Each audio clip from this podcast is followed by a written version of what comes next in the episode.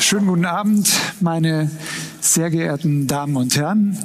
Ich darf Sie sehr herzlich hier begrüßen im kleinen goldenen Saal.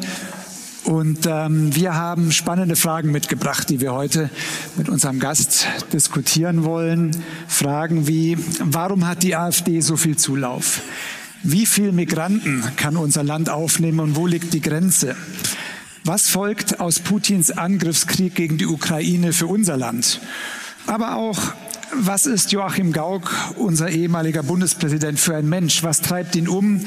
Was macht ihm Sorgen? Was stimmt ihn auch froh und zuversichtlich? Diese und viele andere Fragen wollen wir heute mit Bundespräsident Joachim Gauck erörtern.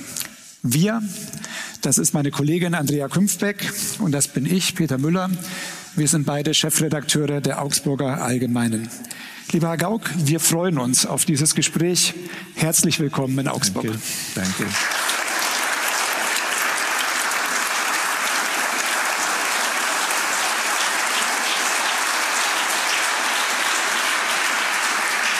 Ja, herzlich willkommen auch von meiner Seite. Man muss Herrn Gauck äh, nicht groß vorstellen. Sie kennen ihn alle. Daher habe ich nur ein paar kurze Stichworte mitgebracht. Ähm, Joachim Gauck war von 2012 bis 2017 Bundespräsident. Vielen, auch im Westen, äh, ist er bekannt als Beauftragter für die Stasi-Unterlagen. Zuvor waren Sie Pfarrer in Rostock und das erscheint mir an dieser Stelle wichtig. Herr Gauck ist Ehrendoktor der Universität Augsburg. Richtig.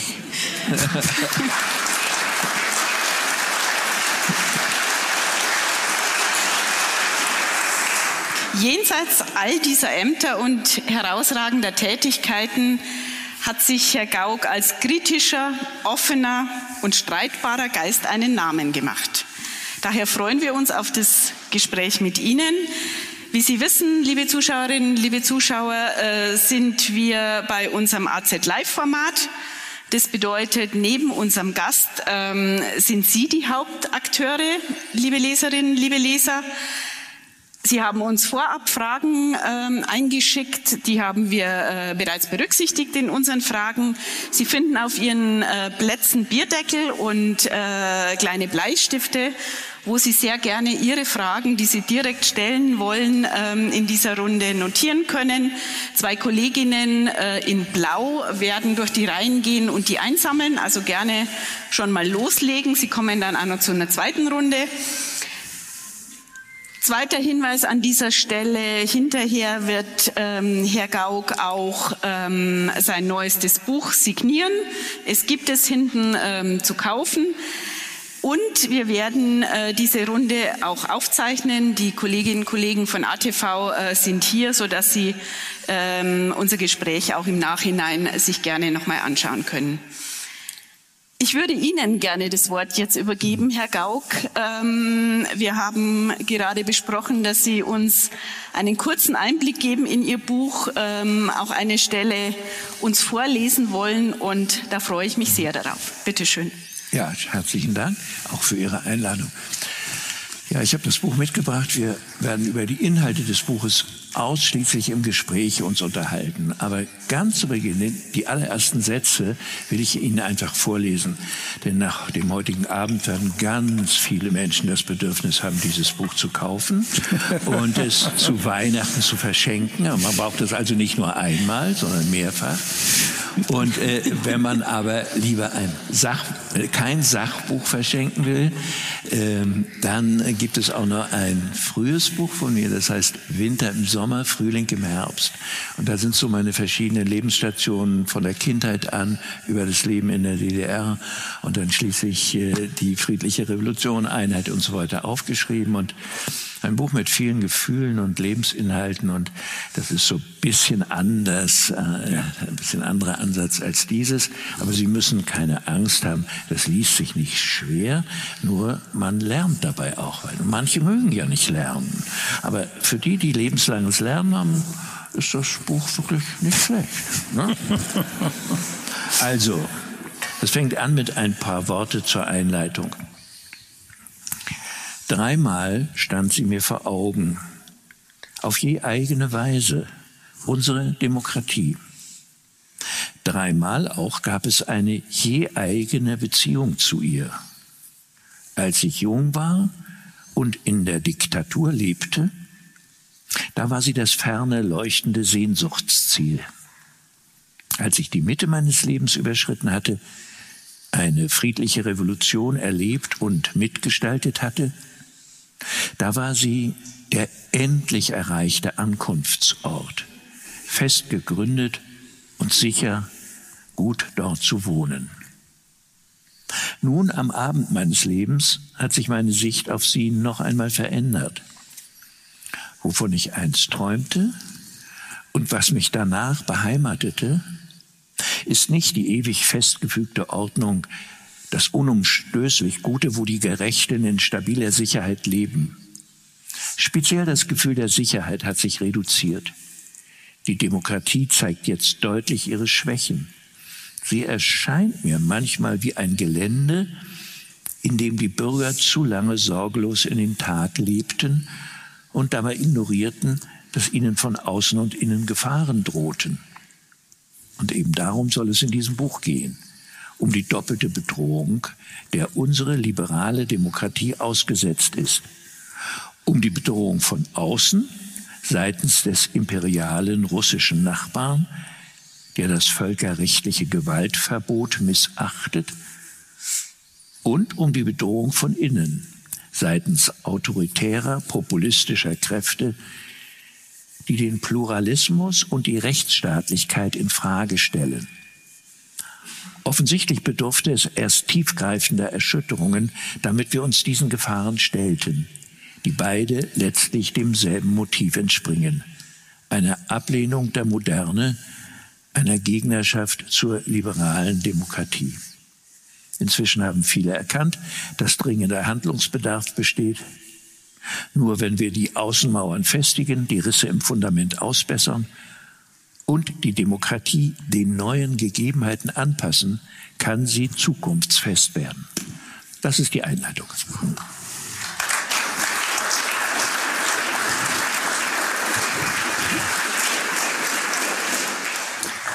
Ja, Herr Bundespräsident, besser hätte man auch hm. unser Gespräch nicht einleiten können. Herr Gauck. Ja, richtig.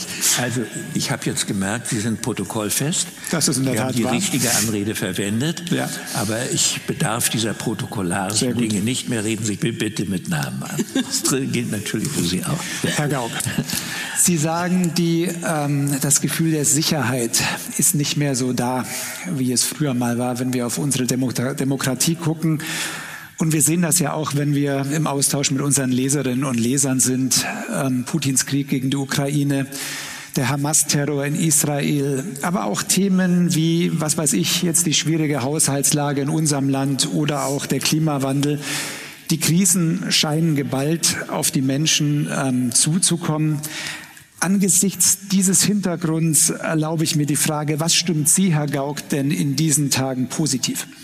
Naja, es ist so, dass wir äh, ja eine Geschichte auch fehlerhaften Regierens sehen in Europa. In Deutschland gar nicht so stark wie in hm. anderen Demokratien Europas. Da hat es noch mehr Unruhe und auch Unzufriedenheit gegeben, wenn Sie an Frankreich oder Italien denken oder Griechenland. Ja, dagegen sind wir ein Hort der Stabilität.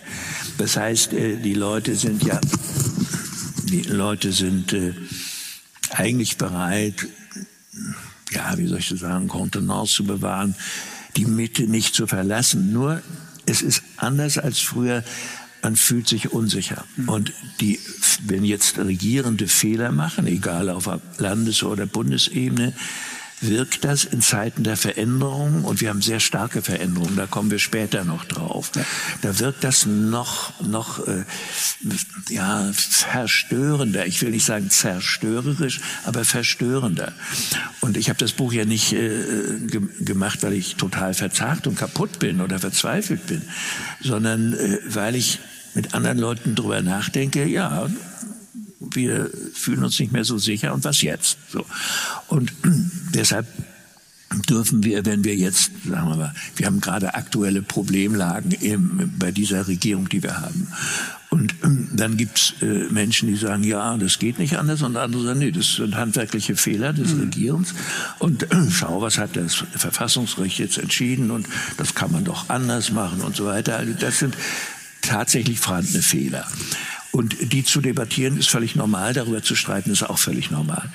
Nur wenn neben solche Fehler oder Defizite, wir haben zu viel Bürokratie, wir haben Infrastrukturprobleme, wir haben verschlafen, weite Bereiche zu digitalisieren, das sind so alles einzelne Fakten, die Menschen beunruhigen.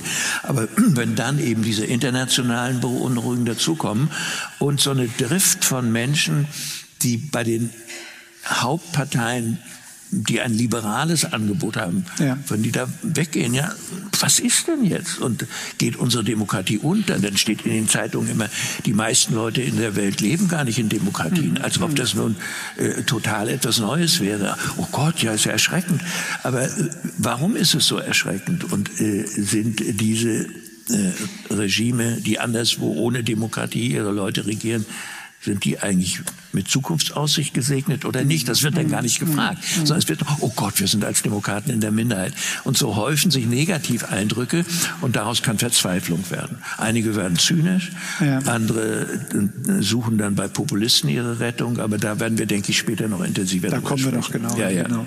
Es ist ja so, dass die Deutschen in der Vergangenheit, und Sie haben es auch erwähnt, schon viele Krisen überstanden haben, aber auch Chancen genutzt haben, die sich ihnen geboten haben. Ich denke da zum Beispiel natürlich, Sie haben es erwähnt, an die Wiedervereinigung.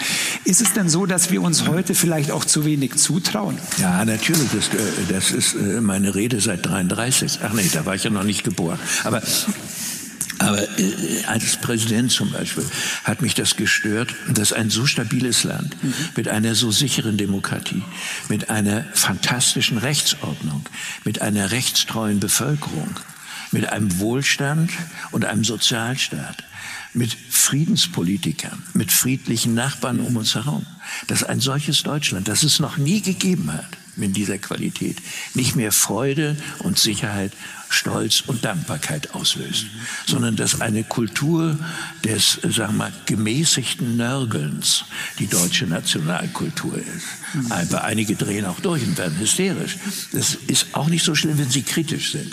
Also die Hauptsache, du hast dann in Deutschland so eine kritische Distanz zu dem, statt sich zu sagen, mein Gott, wie ist dieses Land eigentlich aufgewacht und aufgestanden nach diesem tiefsten Fall? Wir waren eine Mördernation, ja, schlimmer als jeder andere. Und daraus ist diese wunderbare und berechenbare und glaubwürdige Demokratie entstanden. Und äh, die Ossis, die all die Jahre nicht dabei waren, die Demokratie zu bauen, die haben aber dann 89 gezeigt, ey, Deutsche können auch Freiheit, mhm. ja, und haben damit eigentlich der ganzen Nation auch ein Geschenk gemacht. Wir wollen Freiheit und wir können Freiheit. Mhm. Und äh, diese positive positiven Impulse, also das Wiederaufbauen, die Integration der Abermillionen Flüchtlinge, die ihre Heimat verloren hatten nach dem Kriege, dann diese absolut zerstörten Städte, ich weiß nicht, wie es in Augsburg war, aber mhm. wenn wir an Nürnberg denken, an Dresden, Hamburg und äh, meine Heimatstadt Rostock, also es war ein Desaster. Und jetzt ist Deutschland anzuschauen. Naja, und deshalb äh, trauen wir uns manchmal selber nicht so richtig über den Weg, wie wir es eigentlich tun können. Als Präsident habe ich versucht, den Leuten zu vermitteln, hm, ey, glaubt doch wenigstens an das, was ihr selber geschaffen habt. Ne? Und das, äh, die, dieses, um so etwas wie eine, keinen überbordenden Nationalismus, aber auch eine sichere Gewissheit für sich zu erwerben. Mhm. Ey, wir taugen was. Wir vermögen etwas. Und, und niemand würde ein Kind erziehen zu einem kleinen Ich. Aber als die Deutschen sich angewöhnt haben, ein kleines Ich politisch zu sein, mhm. nur nicht verantwortlich, nur nicht führen, nur nicht die Größe, die wirtschaftliche Kraft, die wir haben, entsprechend einsetzen, sondern immer so ein bisschen mitfahren mhm. und äh, wenn es härter wird, auch möglichst zur Seite stehen. Wenn die UNO mandatierte Einsätze hat, dann ja, wollen wir da kämpfen? Nein, eher nicht. Und da habe ich mich gefragt, warum wollen wir einer solchen Armee die gelenkt wird von dem Parlament, nicht trauen? Warum tun wir so, als hätten wir noch Soldaten und Generäle wie unter Wilhelm II oder gar in der Kriegszeit? Haben wir ja nicht, haben wir nie gehabt. Und trotzdem diese Distanz zu, zu unserer Bundeswehr oder äh, denn wenn internationale Einsätze waren, sich auch ein bisschen wegdrücken und all das liegt mir nicht. weil ich denke, wissen Sie, ich war nicht dabei, als die Demokratie die hier gewachsen ist. Und ich habe meine Rolle dann äh, gesehen als einer aus dem Osten, dass ich aus meiner Sicht alle diese Dinge, die ich eben aufgezählt habe, noch einmal beschreibe. Mhm. Damit die Menschen, die das hören, nicht so selbstverständlich das nehmen, wie es einfach ist, wenn man es lebt. Ja. Ich wäre genauso gewesen, wenn ich hier gelebt hätte. Ne? Aber durch dieses Zuschauen von der anderen Seite auf die Freiheit und auf die Möglichkeiten der Freiheit bin ich tiefer überzeugt von dem, was hier gelungen ist, als viele der Landsleute, für die das eben selbstverständlich ist. Ne? Sie beschreiben die Kraft des Worts, das Sie auch eingesetzt haben als ähm, Bundespräsident. Sie haben auch gesagt, ähm, was wir gerade so erleben an Krisen, haben wir gestreift, zum Beispiel das Thema des Urteils des Verfassungsgerichts und die Auswirkungen auf den Haushalt. Da haben wir ja gestern jemand gehört, der auch versucht hat, die Bürger mit der Kraft des Wortes zu erreichen, nämlich den Bundeskanzler im Bundestag bei seiner Regierungserklärung. Und ehrlich gesagt hat er uns ziemlich ratlos ähm, zurückgelassen, wo das Geld jetzt herkommen soll, wie es weitergehen soll. Unterschätzt die Politik gegenwärtig, wie wichtig das Gespräch mit den Bürgern ist. Hm. Herr Müller, ich bin Ihnen ja ausgesprochen dankbar, dass Sie mich nicht auffordern, jetzt unseren Bundeskanzler eine Zensur zu erteilen. Sie durchschauen natürlich, wie elegant ja, ich das ja, verkleidet aber habe. So, das haben Sie jetzt mal sehr geschickt nicht gemacht. Und so äh, geben Sie mir die Möglichkeit, noch mal auf ein Hauptthema auch hinzuweisen, äh, was ich gegenüber der politischen Klasse öfter ja. äh, benannt habe. Und äh, das ist eben das von Ihnen erwähnte wie reden wir mit uns selber? Wie spricht die Politik die Öffentlichkeit an? Werden wir von den Akteuren der politischen Macht wahrgenommen als erwachsene Menschen oder eher als Heranwachsende, denen man nicht alles bis zuletzt erklären muss? Und wo Mama und Papa dann sagen, hört mal zu, Leute, ich weiß doch, wo es lang geht. Ne? Und dann sollst du sagen, ja, Mama. Und das sind wir auch gewöhnt. gerade wir Deutsche haben eine veritable Tradition des Gehorsams, können wir gut, können auch gut Ordnung halten und äh, das klappt. Aber wenn es sehr komplexe Sachverhalte gibt oder wenn Weichenstellungen zu machen sind, Krieg oder Frieden, Steuern hoch oder runter, das Klima so wichtig nehmen wie bestimmte Gruppen in der Gesellschaft, oder die Arbeitsplätze stärker sichern. Also wenn so grundsätzliche Fragen stehen, und ganz besonders, wenn die Politik, und wir haben jetzt eine Koalitionsregierung, wenn die sich nicht einig sind, werden oftmals Dinge in der Schwebe gelassen. Oder wir hören, wir sollen Vertrauen haben, die Entscheidungsträger würden schon richtig handeln. Und wissen Sie, da denke ich immer an Angela, Merkel, eine Frau, die große Verdienste hat, weil zu ihrer Regierungszeit sehr viele Krisen oft gleichzeitig zu handeln waren. Da war viel Arbeit und Geduld und Energie notwendig. Und ich nehme ein Beispiel. Als hier 2015 die große Zuwanderungswelle war und sie sagt zu uns, weil sie auch selber angesteckt ist von der großen Hilfsbereitschaft der Bevölkerung, von dieser Willkommenskultur. Sie tritt also vor die Bevölkerung und sagt, wir schaffen das. Naja, also das fand ich schon gut, meine Damen und Herren. Also dann wollen wir unter uns gesagt eigentlich eine Regierungschefin, die vor uns tritt und sagt, liebes Volk, das schaffen wir nicht. Das kann man sich doch nicht wünschen. Warum nun hat aber diese, diese Ansage zu wenig ausgelöst oder Wirksamkeit entfaltet, weil sie uns im Unklaren darüber gelassen hat, wie wir es schaffen. So dass viele aus der Mitte der Bevölkerung dann gesagt haben, wir retten mal die Situation und haben dann durch eigene Tatkraft auch gezeigt, was in uns steckt an positiven Energien.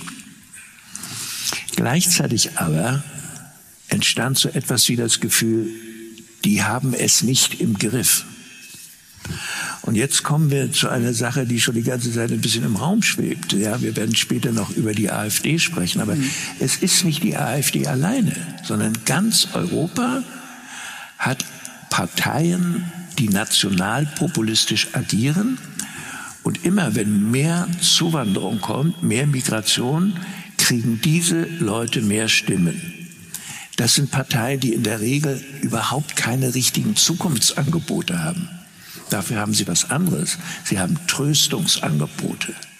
Und sie sagen, verunsicherten Menschen habe ich doch eh gesagt, alles zu viel. Wird alles über unsere Köpfe entschieden.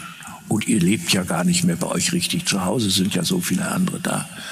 Und dann ist immer ein Teil der Bevölkerung, das ist immer rund ein Drittel von Menschen, die in Europa leben, die möchten mehr Sicherheit als Freiheit. Ich habe das so ein bisschen studiert, habe mich auf Studien gestützt, die ich spät entdeckt habe. Das ist ganz normal.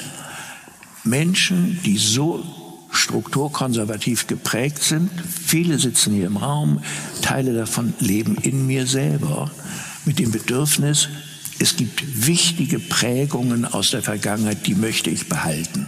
Werte, Haltungen, konservative Bedürfnisse. So, und wenn eine Zeit des Wandels ist und sehr starken Wandels, dann ist ein Teil dieser Gruppe, die stark strukturkonservativ geprägt ist, verunsichert, weil die traditionellen konservativen Parteien der Mitte nicht mehr genug Wahrnehmung haben für die Sorgen und Ängste dieser Bevölkerungsgruppe. Und deshalb haben wir in Deutschland spät, in Österreich und der Schweiz früher, in Skandinavien auch, in den Niederlanden, wie wir gerade gesehen haben, haben wir weil die Zeit so voller Wandel ist und weil vieles uns ängstlich, künstliche Intelligenz, vorher schon die Globalisierung, dann die Europäisierung. Wir sind nicht mehr nur eine Nation, wir sind nicht Dänen, Polen oder, oder Niederländer, sondern sind ja auch gleichzeitig Europäer und manche überfordert das. So, und diese Ängste nicht aufzunehmen und äh, zu, sagen wir mal, zu fortschrittlich zu sein, das haben die europäischen konservativen Parteien eben gemacht und dann ist eine Repräsentanzlücke entstanden rechts von den konservativen Parteien. In der Schweiz so stark, dass die Schweizerische Volkspartei wählerstärkste Partei ist. Mhm. In einem total geordneten Land, Skandinavien, super Staaten, die besten der Welt und starke Parteien.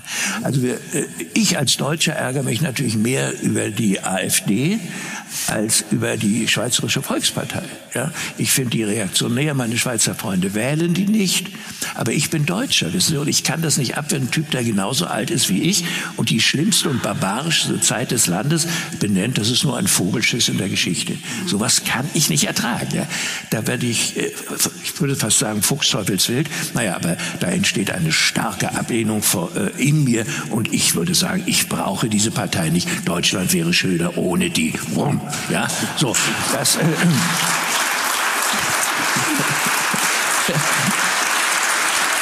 So. Ja, wissen Sie, das ist mein Gefühlshaushalt. Aber jetzt haben wir sie ja.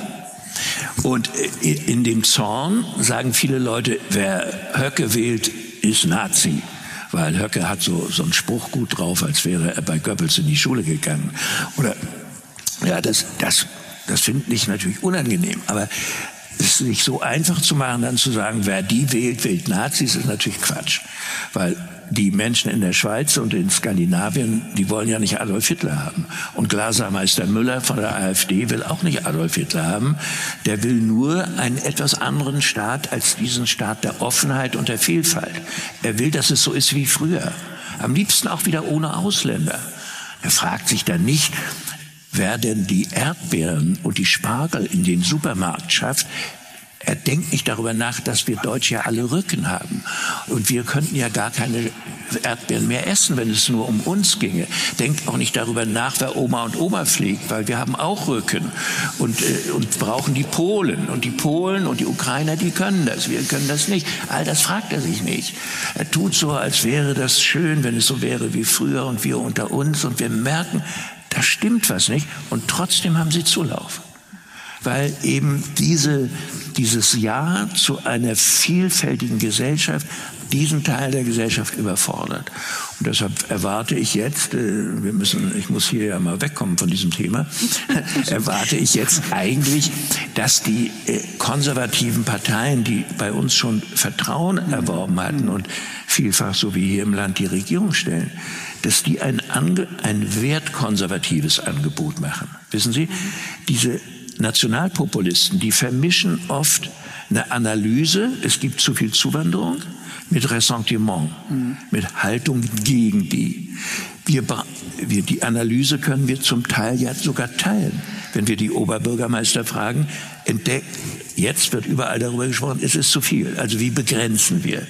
Plötzlich hat die demokratische Mitte begriffen, wir dürfen die Problemdebatte nicht ans Stammtisch verlagern oder zu den Populisten. Das geht nicht. Nee, wir, müssen Lösungen sprechen. Ja. Ne? Genau. Und äh, dann, ja, dann braucht aber eine die Union bei uns, ob nun äh, hier im Freistaat oder in ganz Deutschland oder Österreich, Sie brauchen wieder Angebote, die wertkonservativ tickenden Menschen sagt, hört zu, eure Traditionen achten wir.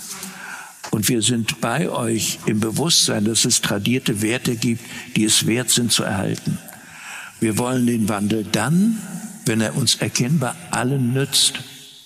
Und mit einem wertkonservativen Angebot sind dann manche auch wieder zurückzuholen. Mhm. Deshalb darf Merz zum Beispiel, um es mal ganz konkret zu machen, jetzt nicht sprechen wie ein Gewerkschaftsfunktionär, mhm. ja, sondern er braucht konservative Themen, die Konservative wieder zurückholen in, äh, in eine, sagen wir mal, eher offene Form von wertkonservativen politischen Handeln.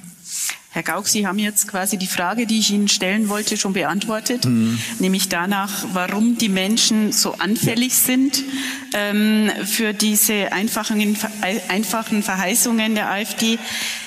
Macht es denn Unterschied? Also wir haben auch hier bei uns in der Region inzwischen im Verbreitungsgebiet teilweise ähm, Gegenden, kommt die AfD auch schon fast auf 30 Prozent. Ist es ein Unterschied äh, zwischen dem Osten und dem Westen Deutschlands? Sind die Menschen im Osten anfälliger? Ja. Äh, und wenn ja, warum? Ja, das ist ganz einfach, weil die Menschen hier im Freistaat und im ganzen Westen seit 1949, eigentlich schon früher, anfangen konnten, Demokratie zu lernen und zu leben. Das heißt, sie durften sich definieren als Bürger mit Rechten, die ihnen niemand genommen hat. Und äh, die Menschen im Osten Deutschlands wurden auch von Adolf Hitler befreit, aber zu einer neuen Diktatur. Und äh, es ist etwas völlig anderes, ob du in einer Diktatur Lehrer bist, Gewerkschaftsfunktionär bist, Betriebsleiter bist, Richter bist oder in einer freiheitlichen mhm. Gesellschaft. In einer Diktatur lernen Menschen dann, wenn sie mit dem Rücken an die Wand kommen wollen, das wollen ja irgendwie alle, passe dich an, sei gehorsam, fürchte dich rechtzeitig und dann wird es schon gut gehen. Das sind uralte Traditionen, die unsere Vorväter kennen aus der Zeit der Fürsten. Leg dich nicht mit denen da oben an. Dieses Spruchgut.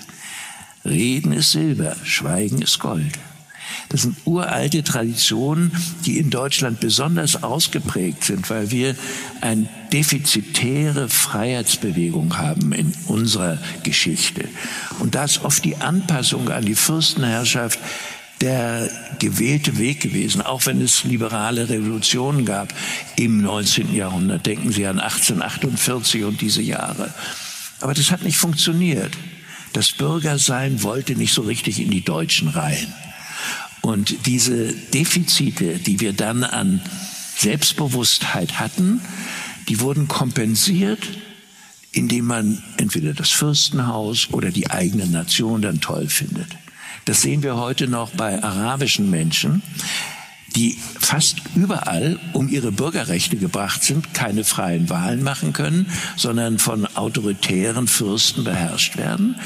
Und äh, sie können nicht stolz sein, ich bin ein freier Bürger.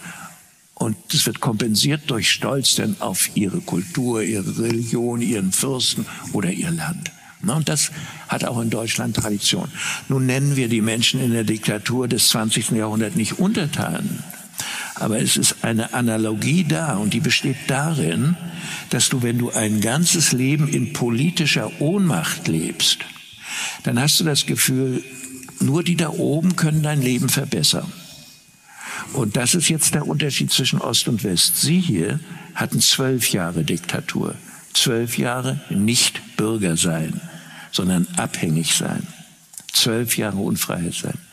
Wir hatten zwölf plus 44. Das sind mehr als zwei Generationen.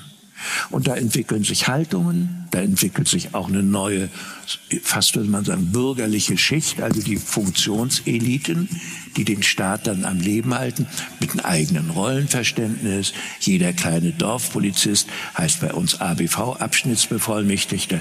Das ist so wie so ein kleiner Häuptling da und jeder hat Angst vor ihm, so wie in alten Zeiten die Leute vor dem Schutzmann.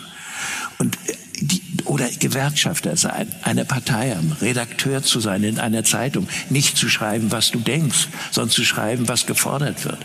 All diese Entmächtigung, die liegt schwer in den Leuten. Und mehr als die Hälfte ist aufgewacht, hat das alles abgestreift. Aber ein Drittel etwa, ein Viertel oder ein Drittel, denen liegt dieses Leben der Anpassung und der, des Nicht-Selbstvertrauens noch so in der Seele, dass sie einfach fremd sind in einer Gesellschaft, die von ihnen fordert, selbstbestimmt mhm. zu sein oder eigeninitiativ oder selbstverantwortlich zu sein. Und dann folgen sie lieber Gruppentrends und wählen eben zuerst die Linken, weil die ihnen eingeredet haben, sie hätten Zukunft, äh, was sie natürlich nicht hatten, aber äh, die haben dann wenigstens ein bisschen Rabatz gemacht gegen die da oben. Mhm. Und das kann man auch als Untertan, also sich mhm. schlecht fühlen und die da oben beschimpfen. Aber der, der, und wenn man dann befreit ist, aber dann als freier Bürger zu agieren, ist etwas anderes als Befreiung zu wollen. Befreiung will jeder, aber Freiheit zu leben als Freiheit zu etwas. Also ich werde jetzt mal Abgeordneter, ich werde mal Gemeinderatsmitglied, ich werde mal Bürgermeister.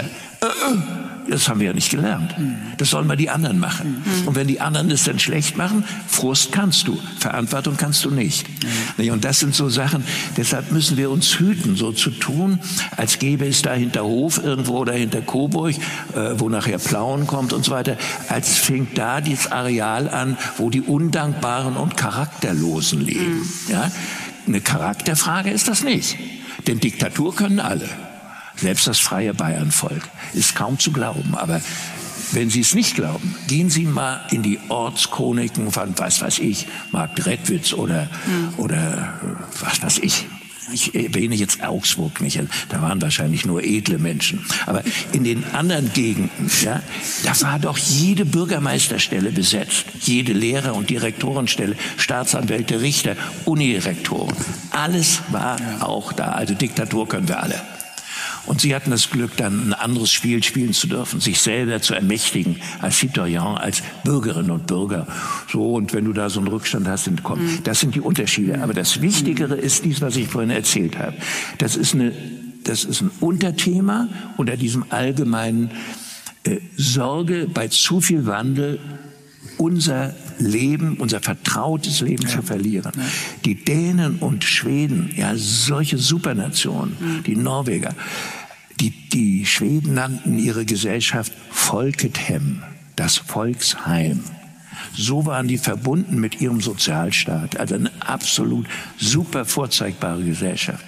Und unter diesem Triggerelement, dass zu viel Neue dazukommen, kam dieses Gefühl, wir sind nicht mehr die, die wir mal waren. Und dann kommen diese Ängste und, und wenn wir dann als fortschrittliche, auch fortschrittliche Konservative nur eine Botschaft haben, nämlich Vielfalt ist Gewinn und nicht mehr schweigen über mhm. und dann schweigen über die Bandenkriminalität, über das, äh, was an, äh, an jetzt neuerdings an Antisemitismus ein, mit eingeführt wird, an kulturellen Defiziten dann kommt dieses Bedürfnis, ja, wenn keiner das aufnimmt, einer sagt dann. Mhm, und dann kommen diese Typen da und äh, tun so, als hätten sie Zukunft, bloß weil sie Ressentiments haben. Das ist genau, Herr Gauck. Geht's da, natürlich nicht. Da würde ich gerne einhaken. Sie haben das vorher ja so schön gesagt. Ähm, äh, Friedrich Merz und die CDU, wenn sie jetzt mit der AfD umgehen will und Wählerinnen und Wähler zurückgewinnen will, dann könne sie nicht reden wie jetzt ein Gewerkschaftssekretär. Ähm, Wo, was kann die CDU, was können die ähm, Parteien der Mitte denn machen? Wie weit dürfen sie gehen, um dieses Phänomen, um die AfD zu bekämpfen? Sie kennen natürlich das Beispiel Thüringen, wo man mal ein Gesetz verabschiedet hat, gemeinsam mit der AfD Ist das schon zu weit gegangen? Oder würden Sie sagen, und, und so, so interpretiere ich Ihre letzten Sätze mit dem Stichwort Multikulti und die wahren Dinge, die wahren Verhältnisse im Land zu benennen, oder würden Sie sagen, ähm, eine Partei wie die CDU, CSU, die brauchen schon ein bisschen Beinfreiheit jetzt, um die Themen auch anzusprechen, die viele Wählerinnen, Wählerinnen und Wähler zur AfD treiben? Ja, das Letztere ist, äh, meine ich, äh, wäre die richtige Taktik. Ja. Denn, ähm, also sagen wir mal, die Fortschrittssignale haben die Menschen bei uns wirklich gehört. Ich will keine reaktionären Signale. Ich hasse Reaktionäre. Und ich will, dass dieses Land ein offenes Land bleibt. Und ich, nicht nur wegen der Wirtschaft, sondern es einfach begeisternd zu sehen, was zugewanderte Menschen oft an Spirit, an Arbeitsbereitschaft mitbringen. Viele unserer türkischen Geschäftsleute und Ingenieure und Krankenschwestern, die arbeiten doch so wie Oma und Opa in der Zeit des Wirtschaftswunders. Wenn ich, ich lebe seit Jahren in Berlin, wissen Sie, und wenn ich mir die Sorgen angucke, wo der zweite Urlaub stattfindet oder welche Kneipe nun besser ist, dann sind wir wirklich viele der Zugewanderten mit ihrem Spirit das wollen wir schaffen, unseren Kindern soll es mal besser gehen. Das sind einfach Vorbilder. Aber dann zu schweigen, weil wir so fortschrittlich sind, über mitgebrachten Antisemitismus, das geht eben nicht. Und äh, deshalb ist es äh, vielleicht nicht so besonders klug, wenn der Merz dann sagt, da, da werden da lauter kleine Paschas erzogen. Ja. Ja. Wenn du die Lehrer in Neukölln und äh, diesen Zentren fragst, die wissen genau, dass der Merz recht hat. Ja, was da abgeht in den, äh, in den Familien. Und die Mädchen Mädchen aus den türkischen Familien wissen auch, äh, dass das so stimmt. Es fragt sich jetzt, wann und mit welcher Betonung man was sagt. Nicht? Denn er soll ja nicht Ressentiments fördern, aber er darf Probleme benennen. Jetzt sage ich mal eins, wir haben äh, gerade jetzt, wo wir uns so über den Antisemitismus ärgern, der in Berlin so auf den Straßen zu sehen war, äh, anlässlich äh, des, äh, dieser äh, Hamas-Attacken auf Israel. Und äh, dann diese unerträgliche Judenfeindschaft und äh, antisemitisches Spruchgut und das Verständnis für Mörderbanden. Jetzt wird es besprochen. Jahrelang aber wurde dieser eingeführte Antisemitismus besonders aus arabischen Familien nicht besprochen. Und wir haben sogar liberale äh, Muslime wie Ahmed Mansour und andere nicht ausreichend unterstützt, weil wir zum Teil Staatsverträge gemacht haben mit Islamverbänden, die von autoritären Regierungen gegründet waren. Bloß weil wir keine ausländerfeindliche Haltung haben wollten und sind deshalb oft wir haben oft geschwiegen, wenn diese mitgebrachte Unkultur in Deutschland Raum griff. Das galt dann als fremdenfeindlich, so etwas zu benennen. Und so, so sind wir dann auch blind geworden gegenüber Unterschieden. Ja. Wenn ich jetzt an Berlin denke, wo ich seit 30 Jahren lebe, ist doch ein Unterschied, ich erzähle oft von einem türkischen Geschäftsinhaber mit vier Töchtern, die er alle zum Abitur gebracht hat und drei studieren. Und er arbeitet so, dass die, das ganze Viertel Respekt vor diesem Mann hat, vor seiner Lebensleistung. Ich sagte vorhin, der arbeitet wie Oma und Opa in der Zeit des Wirtschaftswunders. Und der fällt auf. Ein toller Typ. Also ich, ich kann seine ganzen Gerichte nicht ab. Das riecht auch so komisch. Seine Religion ist mir auch fremd. Die Sprache kann ich auch nicht. Fremd, aber sympathisch. Meine Toleranz ist wie Respekt und Achtung. Und derselbe Typ hat einen Cousin, der hat eine 15-jährige Tochter. Und diese Tochter soll einen unbekannten Vetter aus Anatolien heiraten. Das findet er völlig normal. Wie verhalte ich mich dem Letztgenannten gegenüber? Soll ich jetzt sagen, Ausländer, Türke, ich bin ein, äh, ein Menschenfreund und ich will eine offene Gesellschaft haben. Äh, ich bin mal ruhig. Ja, falsch. Falsche Toleranz weil ich muss natürlich die Lebensleistung des Ersteren würdigen und respektieren und dem Zweiten zumuten, dass er die Rechte weiblicher Menschen, die in dieser Gesellschaft gelten, achtet. Und ich kann auch Müttern und Großmüttern nicht zustimmen, die sagen, unsere Tradition in Schwarzafrika ist aber so, dass die Mädchen und dem und dem Alter an ihrem Genital rumgeschnippelt kriegen. Das ist da so wie eine Taufe. Das haben die schon immer gemacht seit Uromas Zeiten. Dann schleppen die die hier in den Sommerferien nach, nach Afrika. Und das sind nicht zwei oder drei Fälle, sondern das sind relevante Zahlen. Und wenn wir solche Dinge hören, wollen wir dann schweigen? Nein, das gehört besprochen. Und da wir vielfach aus Sorge zu sprechen wie Rechtsradikale dann äh, diese mitgebrachten kulturellen oder religiösen Besonderheiten, die nicht zu unserem Grundgesetz, zu dieser Lebensform passen, da wir da oft geschwiegen haben, dann war da rechts außen am Stammtisch und in diesen Parteien was los, ja. Oder als Sarrazin seine Bücher geschrieben hat. Vieles, was Sarrazin geschrieben hat, konnte er mit Zahlen belegen. der Jammer war, dass er das verbunden hat mit, mit Ressentiment mit Ablehnung von Menschen, weil sie anders sind, generell. Und dann nützen auch stimmige Zahlen nicht mehr, sondern dann ist das Verführung. Und wenn ich jetzt darüber spreche, dass wir eine offene Debatte über Plus und Minus, das Gute und das Schwere oder auch das Schlechte haben, dann geht es mir nicht darum, eine neu gereinigte Gesellschaft ohne Zuwanderung zu haben. Das ist ja absoluter Irrsinn. Wo soll das Land hin ohne Zuwanderung? Ja, geht nicht. Ja? Sondern es geht mir darum, in einer offenen Sprache, und zwar ohne Ressentiment, ohne Herabwürdiger anderer, weil sie anders sind, mit ihnen über kritische Dinge zu sprechen. Sie dürfen eine andere Kultur, eine andere Sprache, eine andere Religion haben. Aber wenn Sie die Normen, die hier basierend auf dem Grundgesetz nicht beachten, dann sollen wir sie kritisieren und sollen auch deutlich sagen, das geht bei uns nicht.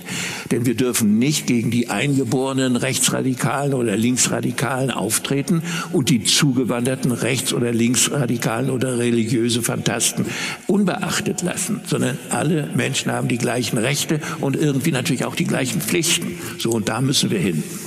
Ich würde da gern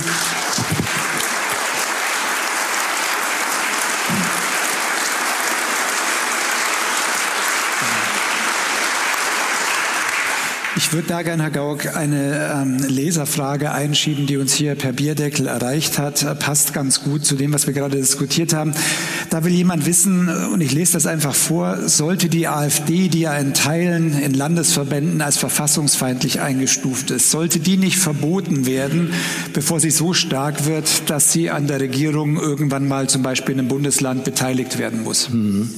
Ja, ich kenne die Frage. Unter anderem hat ein Unionsbundestagsabgeordneter aus neuen Bundesländern, aus Thüringen, der engagiert sich da sehr, mir die Frage gestellt, ob ich äh, ihm da nicht beipflichte. Nee, tue ich nicht. Also, also mein Bauch schon, ja. Also ja, die, die genau. sind mir so unsympathisch, dass ich sage, am besten weg. Ne? Ja, nur, da gibt es ein kleines Problem, ja. Diese Personen sind in freien, gleichen und geheimen Wahlen gewählt worden. Hm? So. Das heißt, da ist ihnen eine Würde zugesprochen worden aus unserer Mitte. Die sind legal und legitimiert in, unserem, in unserer Volksvertretung. Und da ranzugehen, da muss man sich nun fragen, reicht es aus, wenn in einem Landesverband die oder jenigen jetzt vom Verfassungsschutz beobachtet werden? Und äh, ich denke, diese Partei war schlau genug, um ihre Grundsatzprogramme nichts Verfassungsfeindliches reinzuschreiben. Ja, so blöd sind die nicht. Und äh, die haben ja auch jede Menge äh, Professoren und Doktoren bei sich. Das zeigt mal, dass akademisches Wissen alleine noch nicht klug macht. Aber das ist mal äh, so ganz. Äh,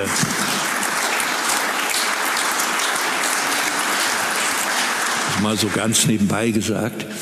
Aber nein, ich bin dagegen. Und äh, zwar aus mehreren Gründen. Einmal, wir betrachten mal äh, die letzten Entscheidungen des Bundesverfassungsgerichtes und in Richtung Parteienverbot gibt es eine sehr interessante Entscheidung im Falle der NPD.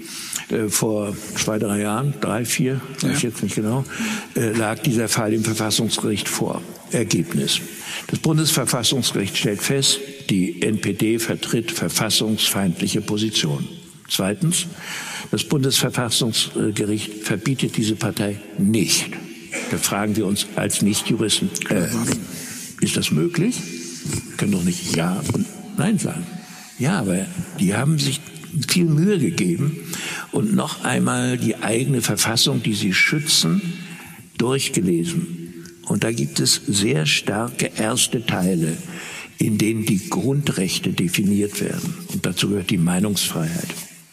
Und dann sind die Richter zu der Überzeugung gekommen, die sind zwar verfassungsfeindlich, aber sie haben nicht gesagt so bescheuert, aber so wenig in der Lage, ihre Ziele durchzusetzen, dass keine reale Gefahr für die Existenz der Freiheitlichen Republik existiert. Und aus diesem Grunde gewichteten sie das Grundrecht der Meinungsfreiheit höher als die verfassungsfeindlichen Inhalte einer Gruppe, die sich Partei nennt, aber nicht die Gelegenheit hat, diese. Ich denke, die Richter hätten anders entschieden, wenn tatsächlich eine starke Volksbewegung, die gegen die Verfassung arbeitet, existiert hätte, so wie in der Zeit der Weimarer Republik. Hatten wir eine gute Verfassung, aber zu wenig gute Demokraten und so viele, die links außen und rechts außen der liberalen Demokratie den Garaus machen wollten. Und das ist ihnen gelungen. Also in einer solchen Zeit hätte unser Gericht anders entschieden.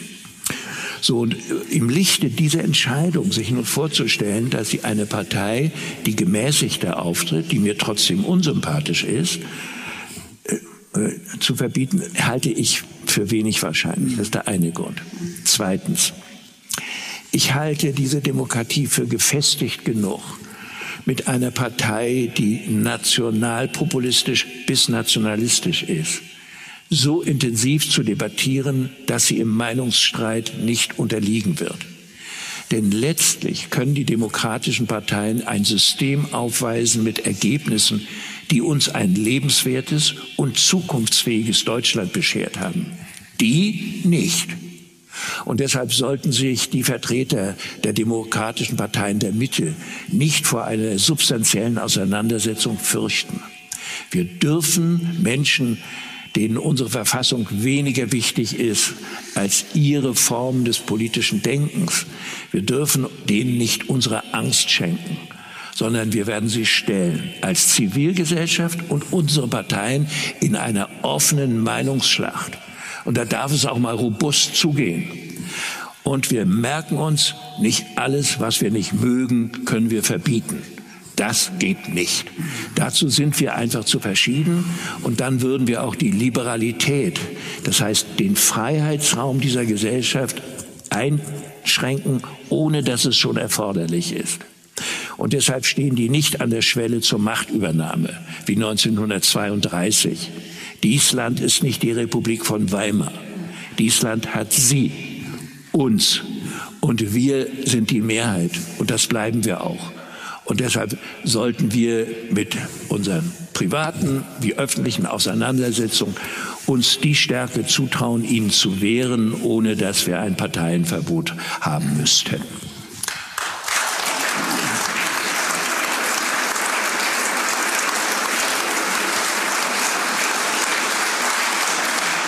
Ich würde noch eine Frage aus dem Publikum hier anschließen.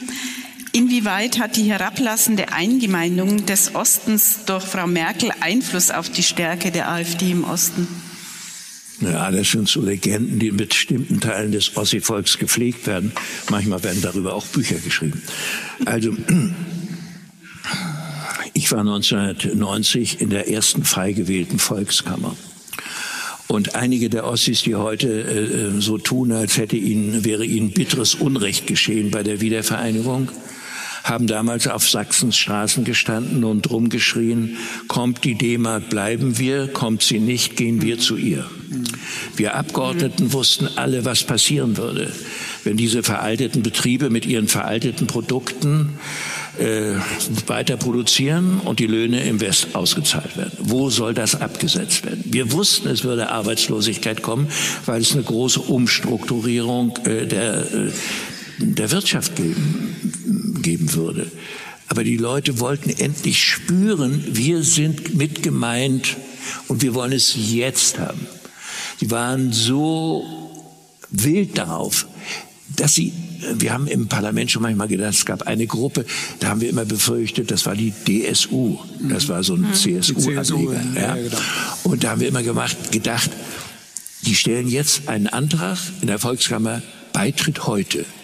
Und dann haben wir immer, oh Gott, wenn die jetzt die Mehrheit kriegen, was, wie, wie sollen wir das gestalten?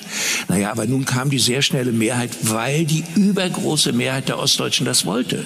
Es gab Intellektuelle, die haben gesagt, wir wollen einen dritten Weg, so eine Mischung aus Sozialismus und Kapitalismus. Das war ein reiner Schwachsinn, weil es dafür keine ökonomische Struktur gibt. Aber viele äh, Intellektuelle liebten diese Vorstellung. Das wird ja heute so getan, als wäre das ein realistischer Weg gewesen. Mhm. Aber der größte Realist war damals Kohl. Ja, ich gehörte nicht ja. zu seinen Wählern, aber mhm. er hatte ein Programm, was andere nicht hatten. Und eine Weitsicht, die andere nicht hatten. Selbst Genscher hat nicht so weit gedacht, dass er die Möglichkeit der deutschen Einheit und zum Beispiel die NATO-Mitgliedschaft für ganz Deutschland mhm. äh, einkalkuliert hat. Kohl konnte das. Und dann, was Sie hier äh, gar nicht wissen, wenn Sie immer hier gelebt haben. Ein Grund, warum es der DDR-Wirtschaft so schlecht ging und die Wirtschaft war total überschuldet. Gibt ein berühmtes Papier, das sogenannte Schürer-Papier von einem Häuptling, der Ökonomie da betrieben hat im Osten und der mal für das Politbüro aufgeschrieben hat, wie der finanzielle Zustand war. Er war desaströs. Und es ging nur mit Krediten aus dem Westen weiter. Warum war es so desaströs? Weil im Kommunismus die gesamte mittelständische Industrie gekillt wurde. Es gab keine familiengeführten Mittelstandsunternehmen mehr. Und stellen Sie sich mal Augsburg, das Bayernland und Baden-Württemberg ohne äh, kleine und äh, mittelgroße und äh, größere familiengeführte Unternehmen vor. Das können Sie sich nicht vorstellen. Das ist ein Jobmotor und es ist ein Innovationsmotor und alles abgeschafft. Sachsen wäre heute auf der Augenhöhe mit Baden-Württemberg, wenn es die DDR nicht gegeben hätte. Und das alles reflektieren die nicht. Und dann sagen sie, die Treuhand hat so viel Schaden bereitet. Ja, die Treuhand musste jetzt sehen, dass irgendwie Betriebe entstehen, äh, die, die Zukunftsaussichten hatten. Dabei werden natürlich Fehler gemacht, wenn ein ganzes Land im Grunde wirtschaftlich umgekrempelt wird. Aber es waren ja nicht nur Fehler. Und ein Teil der ostdeutschen Gesellschaft hat jetzt diesen, diesen Frust selber plötzlich nicht mehr zu wissen, wo ich arbeiten soll, hat es persönlich genommen. Das kann ich auch verstehen für einfache Leute. Nicht verstehen kann ich es bei Intellektuellen, die diese ganzen Gründe nachvollziehen können, warum es so desaströs dann wurde. Und nicht verstehen kann ich auch nicht, dass sie so tun, als lebten sie noch 1993, wo wirklich total viel Angst war, einen Arbeitsplatz zu kriegen oder so. Und wenn du heute hinkommst, schaust dir die Städte an, schaust dir die Betriebe an, schaust dir die Verdienstmöglichkeiten an. Vor allen Dingen schaust dir die Renten an, die Oma und Opa kriegen. Das ist doch alles total anders als zu DDR-Zeiten. Aber ein Teil der Gesellschaft hatte früher eine andere Rollen, mhm. Rolle, in, die waren anerkannt und diese Rollensicherheit haben sie verloren. Und deshalb gibt es neben der Klage um minderes Einkommen, was zum Teil berechtigt ist, zum Teil nicht, gibt es einen Verlust, den sie aber so genau nicht benennen. Und das ist der Verlust ihrer Rolle als Parteisekretär in einem Betrieb, genauso mächtig wie der Direktor. Auf jedem Schiff war einer, der da war nur für Ideologie zuständig und passte auf die paar Seeleute auf, die auf dieser Einheit arbeiteten. Ja. Oder jeder Richter war total abhängig. Er war nicht äh, und ach Gott, aber die hatten sich daran gewöhnt, hatten ihre Rolle, jetzt haben sie die Rolle verloren und da sind sie mal ganz böse. Ne? Und äh, deshalb hören Sie von mir eben eine völlig andere Geschichte, wie andere Ostdeutsche sie vortragen. Und wir sehen an den jungen Leuten im Osten, aus welchen Milieus sie kommen. Manchmal bringen Leute, die die DDR überhaupt nicht mehr erlebt haben, erzählen hier was vom Sozialstaat. Dann sage ich zu ihnen, äh, Weißt du denn, was Uroma für eine Rente hatte? Nö, weiß er nicht. Weißt du, wie unsere Behinderten gehalten wurden? Nö, weiß er nicht. Aber irgendwie haben die Alten ihm gesagt, das war ein Sozialstaat. Ich meine, im Grunde kannst du das vergessen. War es natürlich nicht.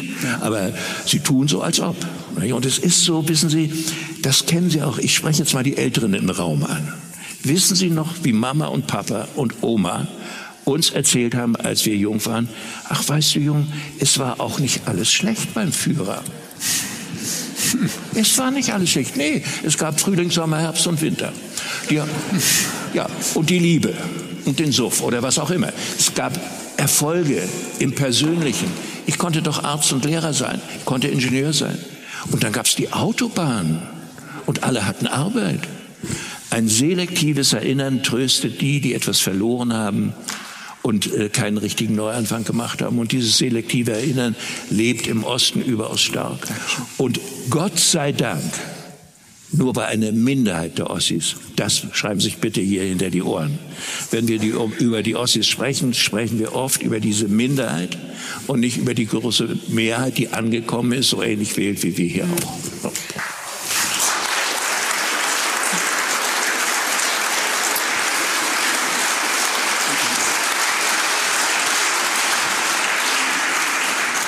Ich würde kurz das Thema Erinnern aufgreifen wollen. Für Sie, für Sie persönlich endete ja mit der Wende ein großer Lebensabschnitt in der DDR.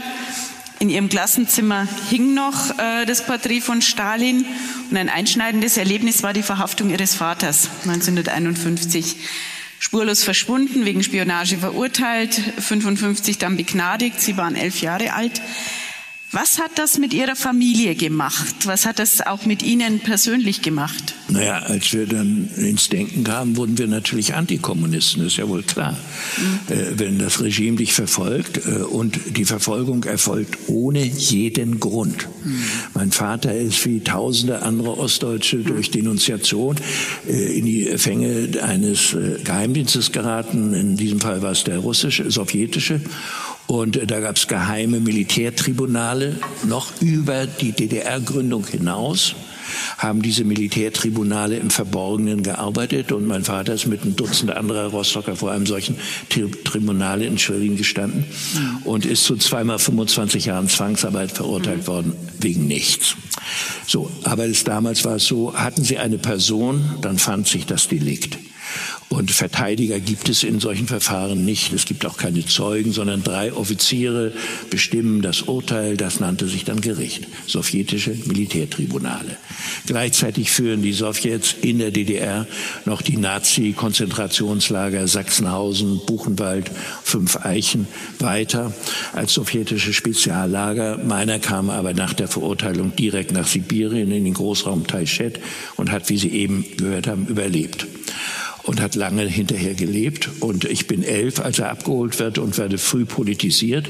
Ich kenne heute noch Gedichte über Stalin, den Vater der Völker. Ne? Da hat er immer in Moskau bis in die Nacht hinein gearbeitet. Und da hat er sich Sorgen gemacht, wie die armen Kinder in Ostdeutschland Brot kriegen. Ne?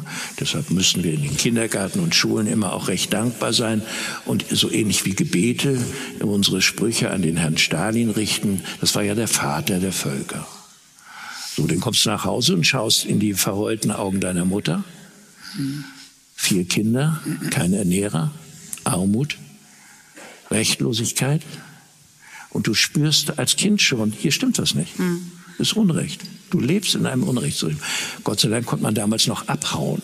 Aber dann lebt die alte Oma noch da und man ist auch heimatverbunden. Als Vater zurückkommt, sagt er auch, warum soll ich in den Westen gehen? Er ist früher von Hamburg aus zur See gefahren und da war noch seine Reederei, hätte er jederzeit wieder rübergehen können. Das ging noch vor der Mauer. Er hat gesagt, ach wisst ihr, ich habe nichts gemacht, ich muss hier nicht weglaufen. Oma ist hier, ich bin der einzige Sohn, na, bleib ich mal hier. Ist dann Lotse geworden und später wird er sagen, Honecker kann ja ins Saarland gehen, wo er herkommt. Ich bleib hier. Und äh, damit hat er mich natürlich auch angesteckt. Ich bin dann Pfarrer geworden und da geht man auch nicht äh, aus der Frontlinie raus. Die Kommunisten haben uns gehasst, aber aber wir wollten bleiben und wenigstens die Leute, die dem Glauben treu sein wollten, äh, denen, mit denen wollten wir die Gemeinde bauen. Ich bin dann Pfarrer in einem Neubaugebiet gewesen. Ich höre jetzt auf davon zu erzählen. Da hinten liegt ein Buch, heißt Winter im Sommer, Frühling im Herbst. Habe ich schon darüber erzählt. Da steht das alles drin. Aber ich will Ihnen damit Folgendes beschreiben. Wissen Sie, es ist ein Unterschied, ob, sagen wir mal, Franz Josef Strauß Antikommunist ist oder Menschen aus dem Ostblock, die ganz reale Unrechtserfahrung haben. Mhm. Es gibt einen aus Unrecht und aus Unterdrückung herausgewachsenen authentischen Antikommunismus. Es gibt zwei Arten davon. Einen, das ist eine konservative Attitüde und der andere ist aus Leid und Rechtsferne gewachsen. Das ist ein Geschwisterkind des Antifaschismus. Und den haben wir ernst zu nehmen. Und in einer solchen Kultur eines aufgeklärten Antikommunismus bin ich aufgewachsen. Und von daher gibt es auch diese besonders intensive Beziehung zur Freiheit und zum Recht. Und deshalb ist diese enge Verbindung gedanklich und des Herzens zu diesen Werten, so wie ich sie vorhin eingangs beschrieben habe. Das ist meine Welt. Sie war aber nicht dort, wo ich lebte. Und äh, deshalb war das Glück auch besonders groß 1989, 90, als diese meine gelebte Welt und meine ideelle Welt, dass meine beiden Heimaten wieder zusammengefunden haben. Das ist schon was Besonderes. Und alle, die das damals erlebt haben, die werden das niemals vergessen, egal welche Konflikte und Probleme wir jetzt haben. Sie haben den Stasi-Opfern damals ein Gesicht gegeben. Ähm, auch das war Sinn und Aufgabe der Behörde. Wie präsent ist das Stasi-Thema eigentlich heute noch? Na, weniger. Mhm. Bei den Opfern ist es sehr präsent. Mhm. Ich habe vorhin von einem menschlich verständlichen Phänomen gesprochen. So sind Menschen nur halt. Ich will das auch nicht so tun, als sei das ein Verbrechen. Aber politisch ist es natürlich nicht nützlich. Also wenn wir aus schlechten Zeiten Gutes erinnern, äh, oder das Gute zusammenkratzen und das andere irgendwie verdrängen oder vergessen, dann tun wir es in der Regel nicht mit böser Absicht. Es gibt Leute, die das tun, aber die meisten Menschen nicht, sondern die Psyche schützt sie vor schlechten Gefühlen. Nehmen wir ein ganz anderes Beispiel. Holocaust-Überlebende, die den Staat Israel gegründet haben, haben ihren Söhnen und Töchtern in aller Regel nicht erzählt über die Zeit im Lager, als sie klein gemacht waren, absolut ohnmächtig waren, gehalten wurden schlimmer als ein Tier. Sie haben es nicht erzählt um die Kinder nicht anzustecken mit dieser Lebensform der Würdelosigkeit, täglicher Angst, der Rechtlosigkeit. Sie wollten starke junge Juden aus ihren Kindern machen. Das heißt, es gibt auch eine begründete Form, bestimmte Erfahrungen des Lebens nicht so weiterzugeben, dass sie praktisch entmächtigend wirken, kaputtmachend wirken. Aber bei vielen ist es auch ein sich herumdrücken, um Fragen, die man sich als anständiger Mensch eigentlich stellen müsste. Hast du geschwiegen, wo du hättest reden müssen? Hast du verraten, wo du hättest beistehen müssen? Hast du gedienert und gekrochen, um auf deine Position zu kommen? Nicht? Solche Fragen sich zu stellen, das ist natürlich mit Selbstkritik und Schmerzen verbunden. Naja, und deshalb äh, ist äh, das Erinnern eine schwierige Last. Und hier im Westen war es so, ich habe mich sehr lange intensiv damit beschäftigt, wann das hier anfing mit der entschlossenen Aufarbeitung der Hitler-Diktatur und der deutschen Schuld. Das war, das ging nicht gleich los nach dem Krieg. Und da passierte Folgendes. Es gab die Opfer, die redeten, und es gab die, die politisch anders dachten, die redeten auch. Und es gab die Alliierten, die uns die Grundsätze der Demokratie wieder verklickerten. Es gab also drei Gruppen, die genau wussten, was die Hitler-Diktatur war und das auch in Wort und Schrift bezeugten. Und dann gibt es Mehrheiten in unserer Nation, die bis in die 50er Jahre bei allen Bach-Umfragen Folgendes antworten. Glauben Sie, dass der Nationalsozialismus eine gute Sache war? Und bis in die 50er Jahre glaubt eine Mehrheit das. Gute Sache, nur schlecht gemacht. Ja. Und daran können Sie merken, dass eine Diktatur und die, das sich einfügen in die Denkstrukturen und in die Herrschaftsstrukturen einer, einer Diktatur, dass dies Langzeitfolgen hat. Und diese Langzeitfolgen sind natürlich länger wirksam, wenn die Diktatur länger gewirkt hat. Jetzt bin ich wieder bei dem Thema von vorhin. Und dann kommt irgendwann das Aufwachen der nächsten Generation. Und die fragen gar nicht mal ihre eigenen Väter und Mütter, sondern die haben inzwischen begriffen durch den Auschwitz-Prozess und andere sagen, ey, da gibt es Themen, die hat unser Studienrat ja nie mit uns besprochen. Da endete ja Geschichte immer bei Bismarck. Wie kommt denn das bloß? Und dann geht es los mit dieser Aufarbeitung und viele ärgern sich darüber, aber es hat die Nation verändert weil sie sich nicht mehr gedrückt hat um die schwierigen Themen ihrer eigenen Existenz. Und diese reinigende Selbstdurchforschung und dieses Aufräumen und dieses Schuld-Schuld benennen hat uns dann auch wieder glaubwürdig gemacht. Wir konnten dann uns selber auch vertrauen und Menschen aus dem Ausland auch. Weißt du, und das ist so anders wie wenn Putins Russland, wenn du dir das jetzt vorstellst, wie sie wieder anfangen, Stalin-Denkmäler hinzustellen und alle, die die Schuld aufarbeiten wollen, es sind Millionen von Menschen umgebracht worden, die machen das aber nicht. Die tun so, als würde man, wenn man über Russland spricht, über seine imperiale Größe sprechen müssen und wie toll und besonders sie sind gegenüber dem Westen. Aber diese Geschichte von jahrzehntelanger Unrechtsherrschaft und Vernichtung von Menschen, die wird nicht besprochen. Und deshalb haben wir schon einen besonderen Weg gewählt. Das hat aber der Westen gemacht. Im Osten haben wir diese Selbstbefragung nicht gemacht, denn die Kommunisten haben uns beigebracht, die Faschisten sind im Westen und wir sind auf der Seite der Sieger der Geschichte. Und dann haben wir über die Verfolgung der Kommunisten gesprochen, aber kaum über die Tötung der Juden und überhaupt nicht über eigene persönliche Schuld. Denn es war damals, wer für uns ist, da reden wir nicht mehr über die Vergangenheit. Und so kam es dazu, dass die SED von Walter Ulbricht mehr Nazi-Mitglieder in der Partei hatte als jede andere westdeutsche Partei. Nur in der Propaganda war das Gegenteil der Fall. Gehen wir zu einem Thema, wenn Sie erlauben, Herr Gauck, das, wie wir von Zusendungen der ähm, Leserinnen und Leser gesehen haben, sehr viel Interesse weckt, sehr viel Emotionen auch und ja Sorgen. Wir haben es schon hier und da gestreift, das Thema Migration. Und dieses Thema hat ja ähm, auch Ihre Präsidentschaft, wenn ich das so sagen kann, mitgeprägt. Es gibt ähm, den Ausspruch von Ihnen aus dem Jahr 2016, als eine Million äh, Migranten, Flüchtlinge nach Deutschland kamen. Da sagten Sie, und ich zitiere, wir wollen helfen, unser Herz ist weit, doch unsere Möglichkeiten sind endlich. Von vielen wurde das äh, so als das Gegenstück zum Wir schaffen das von Angela Merkel gesehen, das Sie vorher schon zitiert haben. Warum haben Sie sich damals so eingelassen? Äh, was, was waren Ihre Gründe?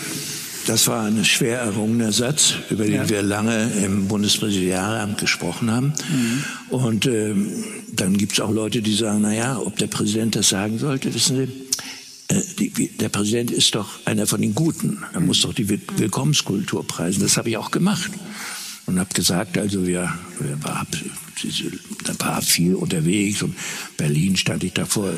Boah, Dutzenden von ehrenamtlichen Helfern und war ganz begeistert und sagt, hier ist, das ist ein helles Deutschland, es gibt ein dunkles Deutschland, mhm. das zündet Ausländerunterkünfte an und hasst Zugewanderte.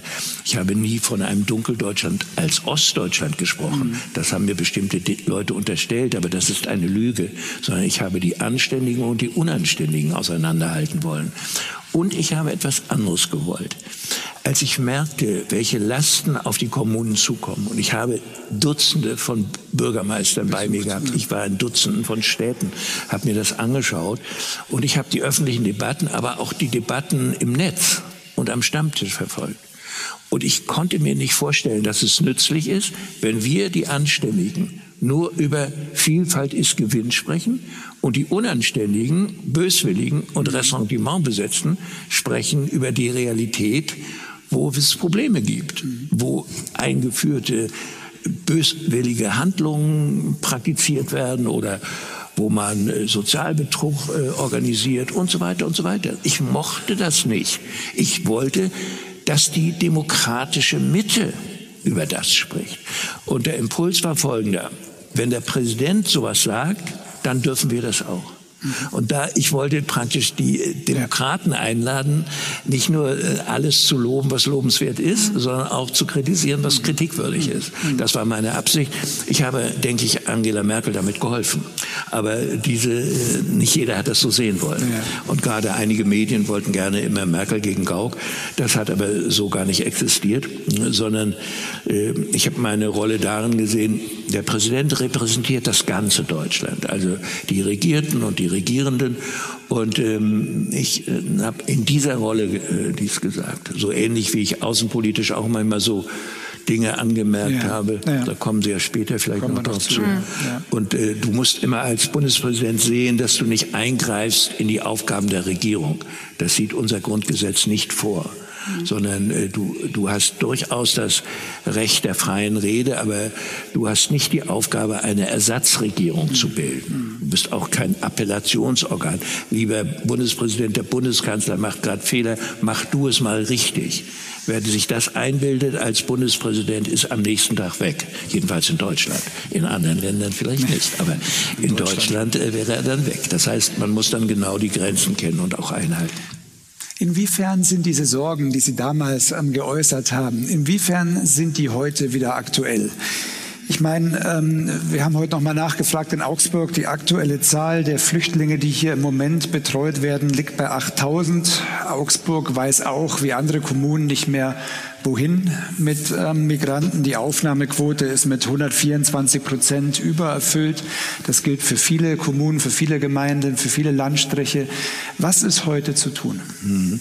Ja, deshalb ist es richtig, äh, dass inzwischen in allen Parteien, auch bei den Grünen, eine Debatte, an der ich mich wieder beteiligt habe, geführt wird. Was ist zumutbar?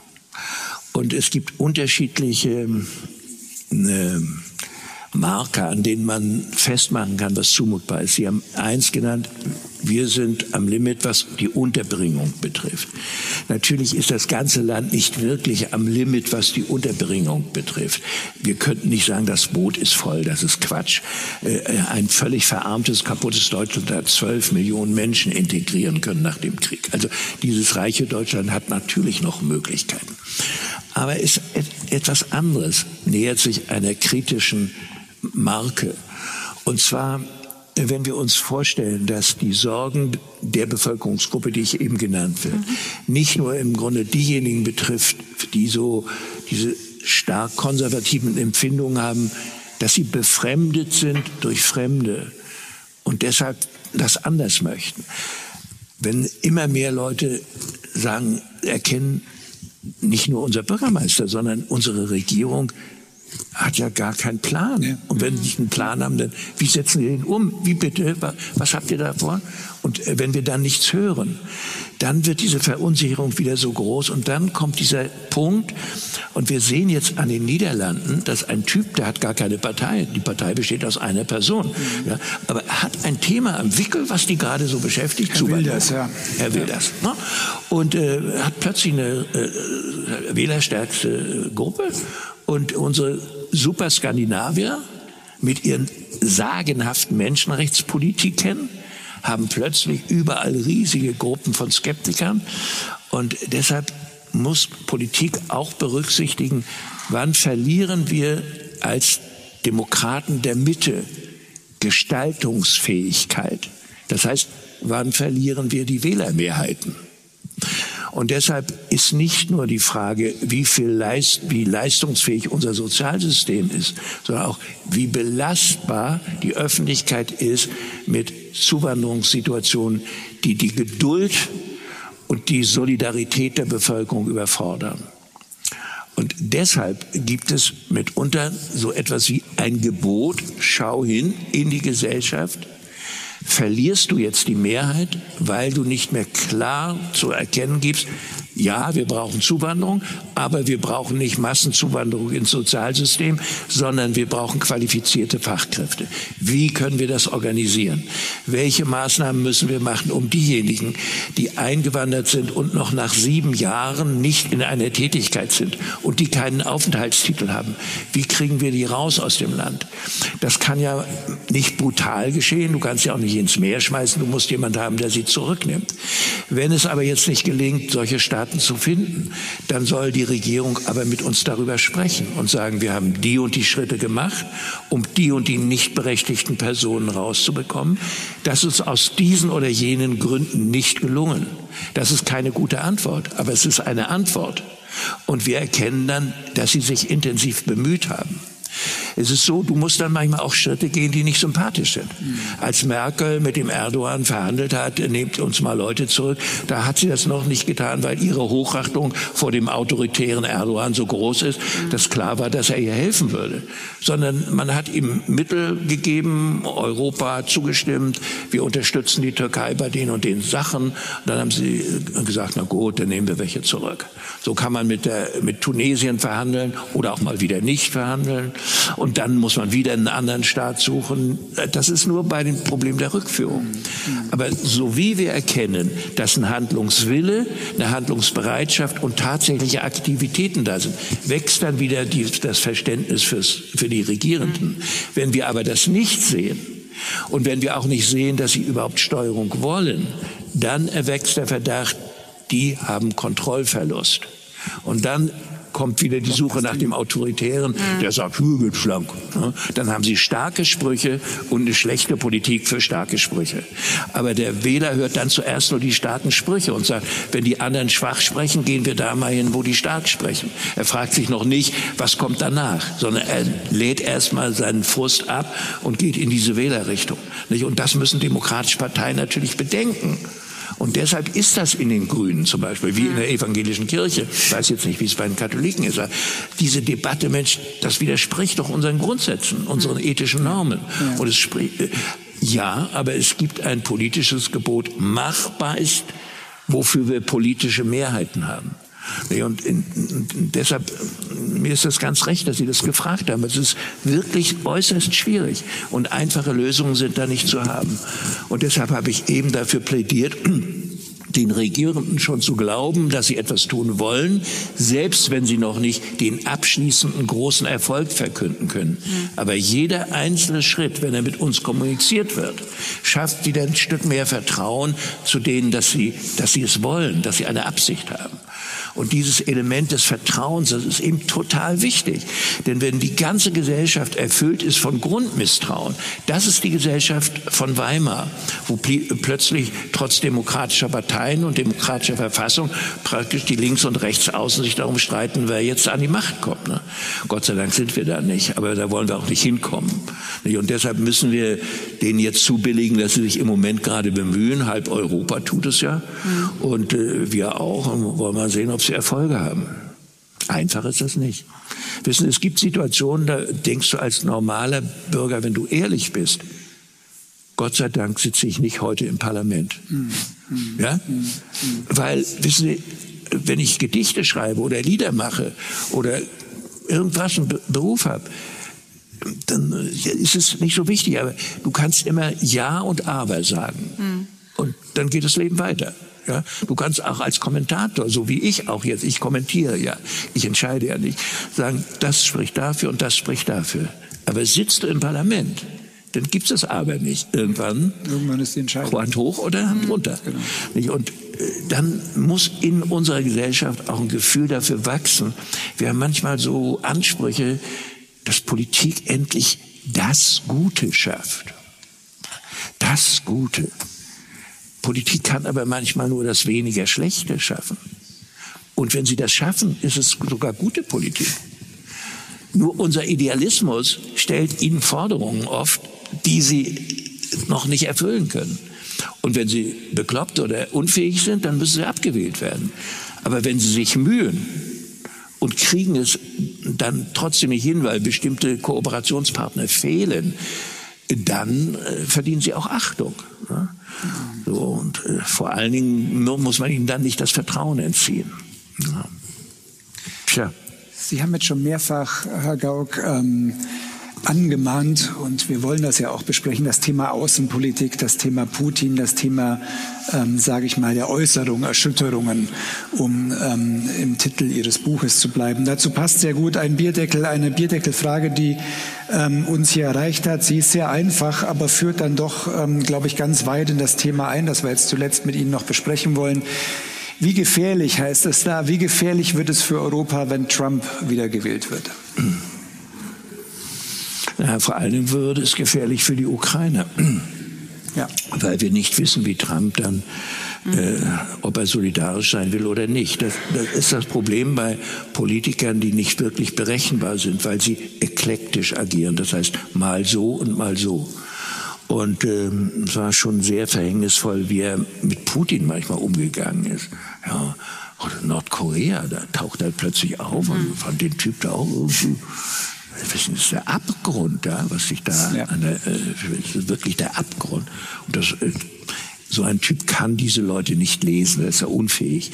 Ja, nicht mal Gerhard Schröder kann den Kommunisten lesen, aber gut, das ist ein anderes Kapitel. Ne, aber, aber Trump ist aus anderen Gründen für uns ein Menetekel, also so ein Aufwachelement. Er hat uns gezeigt, dass mitten aus der Freiheit heraus die Freiheit bedroht werden kann. Das ist ein Teil meines Buches. Deshalb setze ich mich mit der autoritären Parteienfamilie auseinander, aber auch mit anderen Verächtern der liberalen Demokratie. Dazu kommen wir heute nicht. Aber der Trump ist so gerissen. Ich zitiere in dem Buch einen äh, US-amerikanischen Forscher, der so beschreibt, wie man gerade noch im Rahmen der Demokratie schon drehen kann. Also Beispiel. Du veränderst mal den Wahlkreis so, dass dein Kandidat unbedingt gewinnen wird. Du hast die Mehrheiten, also du setzt es nicht mit Waffengewalt durch, sondern du lässt im Parlament so abstimmen. Wir denken an Europa, an Orban oder an Polen unter der Peace. Das geht zu. Das sind gewählte Parlamente und die können so entscheiden. Sie haben ein Element des liberalen Denkens außer Acht gelassen. Das ist der Minderheitenschutz. Aber es ist noch demokratisch legitimiert und beschädigt schon die Demokratie. Zweites Beispiel. Du setzt in den höchsten Gerichten, die mitunter, sehen wir jetzt an, an unserem Verfassungsgericht, für die Politik wesentliche Entscheidungen treffen können, Richter ein, die deine Gefolgsleute sind. Du hast gerade Mehrheiten, die bei der Richterwahl dies entscheiden können. Es ist also nicht so, du sagst, das ist mein Freund, der wird, sondern du musst es legitimieren. Es ist noch legitimiert, aber schon ein Eingriff, weil es persönliche Meinungen auf quasi demokratische Weise umsetzt und Interessenpolitik, die bemäntelt ist, mit demokratischen Verfahren durchsetzt. Also, drittes Beispiel. Plötzlich sind in Ungarn alle Medien, alle Zeitungen regierungsfromm. Aber vielleicht, weil nur bestimmte Leute die Medien aufgekauft haben.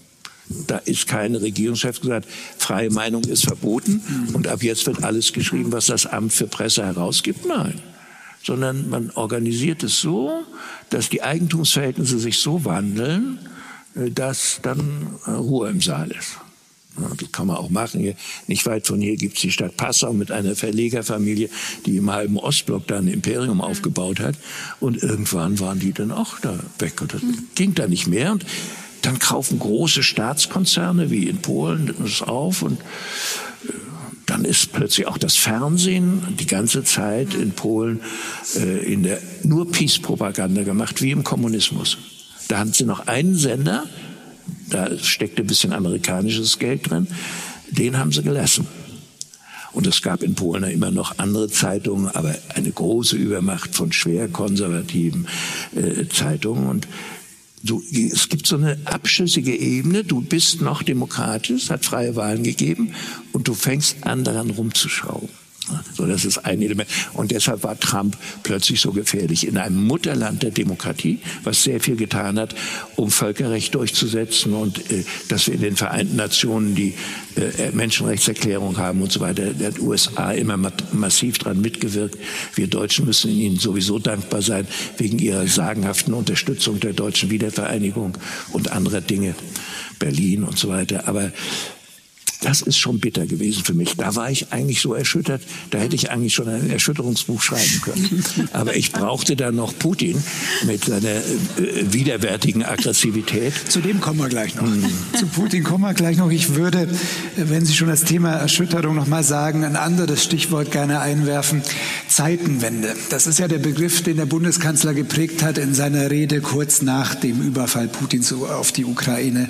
Und Sie, Herr Gauck, haben ja, wenn ich das so sage, sagen darf, einige Jahre zuvor bereits eine Zeitenwende-Rede gehalten bei der Münchner Sicherheitskonferenz, wo Sie im Kern gesagt haben, äh, die deutsche Vergangenheit darf keine Entschuldigung sein für Nichtstun auf der internationalen Ebene.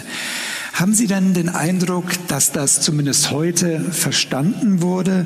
Und glauben Sie, dass die Menschen in Deutschland heute wissen, was noch alles auf sie zukommen könnte? Zum Beispiel, wie viel Geld wir wieder in die Hand nehmen müssen, um unsere Bundeswehr besser auszurüsten, um eben Deutschland und Europa im Notfall auch verteidigen zu können. Mhm. Ja, ein bisschen was haben wir schon dazugelernt, aber noch nicht genug. Mhm. Äh, ich bin dankbar, dass Sie das erwähnt haben, Herr Müller, mit der Rede am, äh, äh in München 2014. Ich habe mir Deutschland angeschaut, mhm. habe eine verlässliche Demokratie gesehen, die ich repräsentieren durfte, wie ich es vorhin beschrieben habe. Da habe ich mich gefragt, warum in alles, um alles in der Welt trauen wir uns nicht zu, wenn die UNO Einsätze zur Aufrechterhaltung der Menschenrechte macht oder zur Rettung von Leib und Leben bedrohter Menschen. Und warum wollen wir da nicht aktiv sein? Ja, weil wir die Vergangenheit haben. Ich fand immer, weil wir die Vergangenheit haben, müssen wir die Menschenrechte besonders ernst nehmen. Und ich habe mich auch gefragt, ob äh, Soldaten aus Ghana oder Rumänien äh, demokratietreuer sind als die deutsche Bundeswehr. Konnte auf diese Fragen nur sagen, nee, ich vertraue meiner Bundeswehr. Sie hat keine revanchistischen Generäle äh, wie in der Weimarer Republik, sondern es ist eine Parlamentsarmee und äh, man kann ihr vertrauen. Und äh, dann fand ich diese oh, gewisse Distanz äh, dazu, wir nicht. Die hätte ich verstehen können nach dem Krieg, ja, als die Leute Schwierigkeiten hatten mit der Wiederaufrüstung. Da war unsere Kriegsschuld noch so stark vor unseren Augen, dass wir uns selber nicht trauten. Aber sind wir das heute noch? Natürlich nicht. Und deshalb darf dieses Deutschland, das sich selbst vertraut, weil es dem Recht folgt, darf sich nicht so misstrauen, dass es sich scheut, Verantwortung zu übernehmen. Und das war meine tiefe Überzeugung und die habe ich mehrfach zum Ausdruck gebracht, unter anderem in dieser Rede, also so ein Wake-up-Call.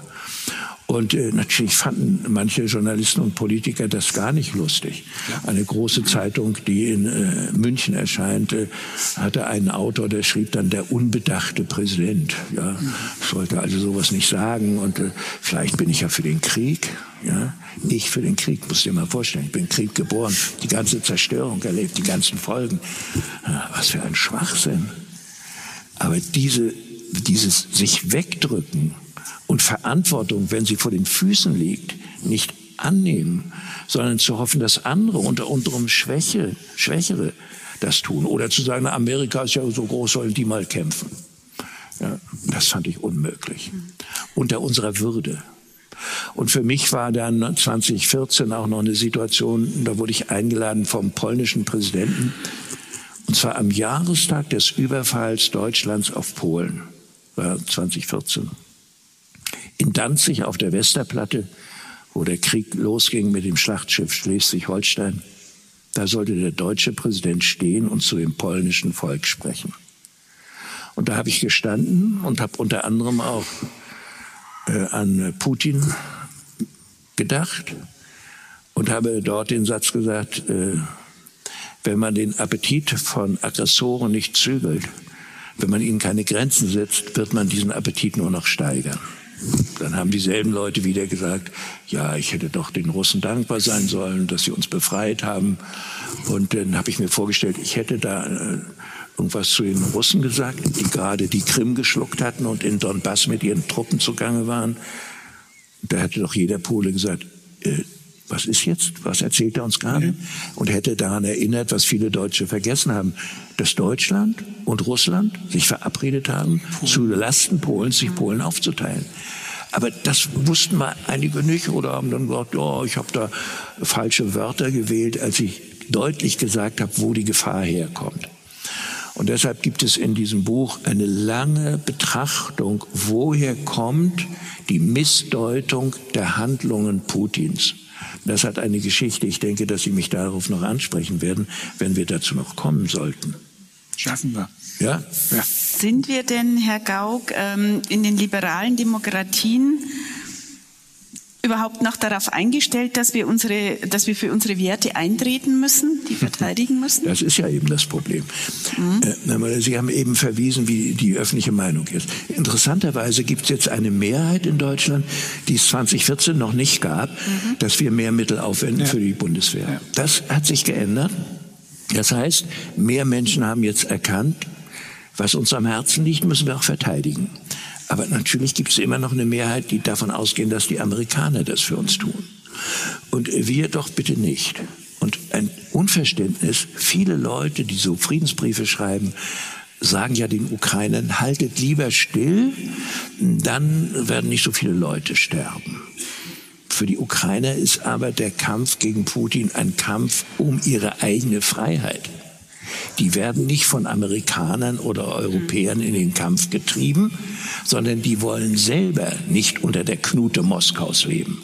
und wollen selber nicht Herren gehorchen, die die Autonomie des Landes überhaupt ablehnen, eine eigene Kultur, eine autochtone Kultur nicht anerkennen. Das alles wollen die Ukrainer nicht. Und dann tun sie etwas, was wir verlernt haben, weil wir uns gewöhnt haben an Frieden, an Friedfertigkeit und an freundliche Nachbarn. Und wir tun so, als sei Leben in Frieden und Freiheit etwas unumstößlich Selbstverständliches. Und der Putin zeigt uns gerade, wenn ein Gesetz, das immer wieder in der Geschichte angewendet wurde, nämlich das Recht des Stärkeren, und wenn er damit durchkommt, dass wir dann selbstverständlich lernen müssen, uns wieder zu verteidigen. Und selbstverständlich eine Jugend brauchen, die begreift, anders als die Eltern es noch, die, die, dann froh waren, dass sie nicht dienen mussten, die selbstverständlich wieder begreifen muss, dass es Situationen gibt, und das zeigen uns die Ukrainer, wo wir bereit sein müssen, diesen Raum der Möglichkeiten, den uns die Freiheit gibt, ihm nicht preiszugeben, sondern zu verteidigen. Und dass man das kann dass man sich befähigen muss. Viele sagen ja, Willy Brandt hat eine Entspannungspolitik gemacht. Das stimmt auch. Aber nebenbei hat Willy Brandt eine Politik gemacht, die uns wirklich militärisch stark gemacht hat.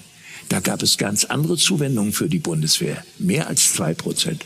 Und da gab es eine feste Verabredung im, Namen, im Rahmen der NATO, eine Politik der Stärke gegenüber Moskau zu betreiben weil die da drüben nämlich nicht so ausgestattet sind. Ach, ihr seid im Westen so lieb und friedfertig, dann werden wir auch ganz friedfertig sein. Sondern sie haben mal schnell ihre Raketen bis in meine Nachbarschaft geschafft. Und als dann nach, nachgerüstet wurde hier im Westen, fanden viele Landsleute das gar nicht gut und dachten, friedensfördert es eigentlich, wenn wir uns nicht so wie die verteidigen. Schwerer Fehler. Ein Machthaber, der Gewalt anwendet, sieht nicht die guten Absichten als Hinderung, seine aggressive Politik voranzutreiben. Das sieht er als Einladung. Er sieht allerdings, wenn der Gegner so ist, dass es für mich teuer wird, vielleicht zu teuer anzugreifen, deshalb halte ich zurück. Und dann entsteht die Politik der friedlichen Koexistenz, weil wir berechenbar stark waren. Aber berechenbar schwach zu sein, ist keine Friedenspolitik. Und das ist äh, der große Irrtum eines Teils der deutschen Gesellschaft, die meint, auch gegenüber einem hochaggressiven Gegner würde die Gebärde des Gewährenlassens die Absichten der Aggressoren schmelzen lassen, äh, weil sie eben auch irgendwie dann lieb werden. Und äh, wenn Sie wollen, werde ich Ihnen das nachher noch ein bisschen nachhaltiger verklickern. Aber ich weiß nicht, ob wir dazu noch kommen. Apropos Fehler, kurze Nachfrage nur. War dann die Abschaffung der Wehrpflicht, kurz bevor Sie Bundespräsident wurden, ähm, auch ein Fehler? Also in meinen Augen ja, aber aber das ist äh, aus heutiger Sicht gesehen. Mhm. Und damals hatten die Gründe und wir waren auch alle froh, dass wir die Friedensdividende einfahren konnten, eben nicht mehr so viele Mittel da ins Militär stecken mhm. mussten. Wir fühlten uns eben nicht bedroht. Und ähm, das ist eben auch der Unterschied. Wir waren es auch eine Zeit lang nicht. Mhm. Denn der Putin, wir müssen äh, doch dahin kommen, Herr Müller, in diese außenpolitische äh, Bedrohungslage. Der Putin hat in den 90er Jahren hat Russland und als Putin dann Präsident wurde, er auch noch äh, so getan, als könnte es ein friedliches Miteinander mit dem Westen geben. Viele von uns in Deutschland äh, folgen ja seiner Propaganda. Man muss ihn auch verstehen. Die NATO ist ihm immer näher gerückt und nun fühlt er sich bedroht. Das ist eine komplette Propagandalüge. Und äh, Helga Hirsch und ich, wir haben in diesem Buch sehr sorgfältig recherchiert, wann taucht die Sache mit der NATO-Bedrohung überhaupt auf. Sie taucht etwa vor zehn, zwölf Jahren auf.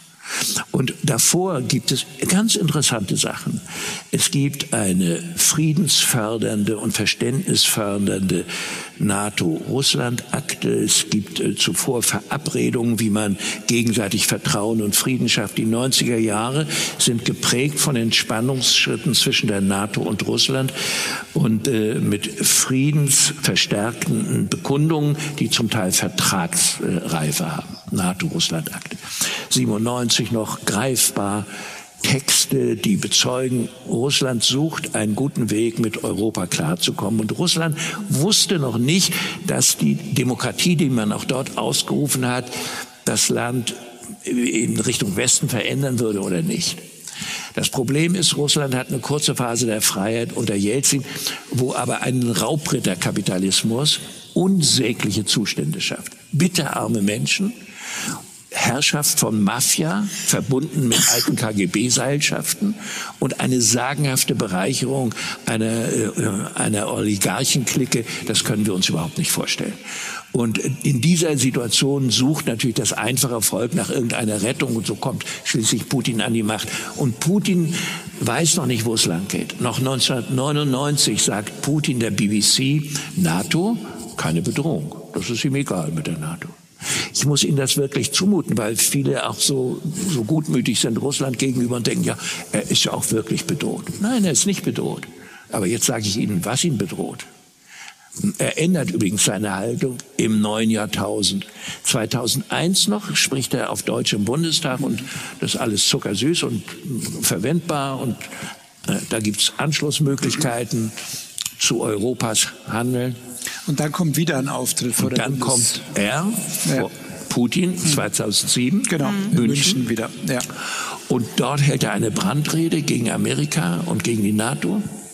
Und wir spüren, dieser, dieses Ticket, unsere Entwicklung geht Richtung Europa, das ist abgegeben. Jetzt, ist, jetzt wächst etwas anderes.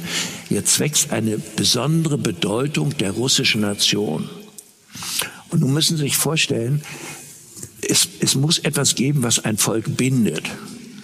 Und äh, Putin hat begriffen, der Kommunismus ist nicht mehr da, es muss ein bindendes Element geben und dazu meine Herrschaftstechnik, die ich gelernt habe. Und Entschuldigung, aber ich brauche jetzt noch mal fünf Minuten, um diese Herrschaftstechnik zu charakterisieren. Jetzt kommen fünf Minuten Sowjetkunde. Das wollte ich gerade fragen, wenn ich da kurz reingehen darf. Wie viel sowjetisches Erbe mhm. steckt in diesem Präsidenten ja. und warum haben wir das, Sie leiten das jetzt wunderbar her, Herr Gauck, warum haben wir das erst so spät durchschaut? Ja, weil er zum Beispiel so lieb gesprochen hat im Deutschen Bundestag. Ja gut, aber das ist ja und, auch schon lang her. Und ja, und weil er dann auch Das noch, ging ja noch bis 2014, ja, gibt, wo wir ähm, den Minsker Prozess hatten, wo wir nicht das Gefühl hatten, dass die Ukraine ums Überleben kämpft, wo von Zeitenwende, außer bei ja. ihrer Rede in der Sicherheitskonferenz, ähm, noch nicht wirklich die. Rede war. Warum brauchte es erst diesen 24. Februar 2022, mhm. ähm, bis wir hinter die Maske ja, mehrheitlich ich, geschaut haben. Ich brauchte ihn nicht, aber mhm. unsere politischen Mehrheiten äh, brauchten das hm. offenkundig. Und äh, be bevor ich darauf eingehe, muss ich diese Sowjetkunde noch mal kurz durchziehen ja, genau. mit Ihnen. Ja? Also was lernt ein KGB-Offizier in der Sowjetzeit? Also KGB ist nicht so wert wie ein Politiklehrer, sondern du bist Mitglied einer Organisation, die ist nicht Verfassungsschutz, sondern die ist Verfassungsschutz, aber angeleitet von Diktatoren plus Geheimpolizei.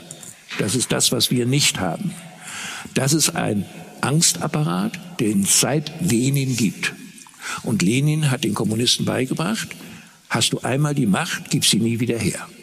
Und er schafft sich die Tschecher ein Schild und Schwert der Partei, so nennt sein Gründer Dzerzhinsky diese Organisation.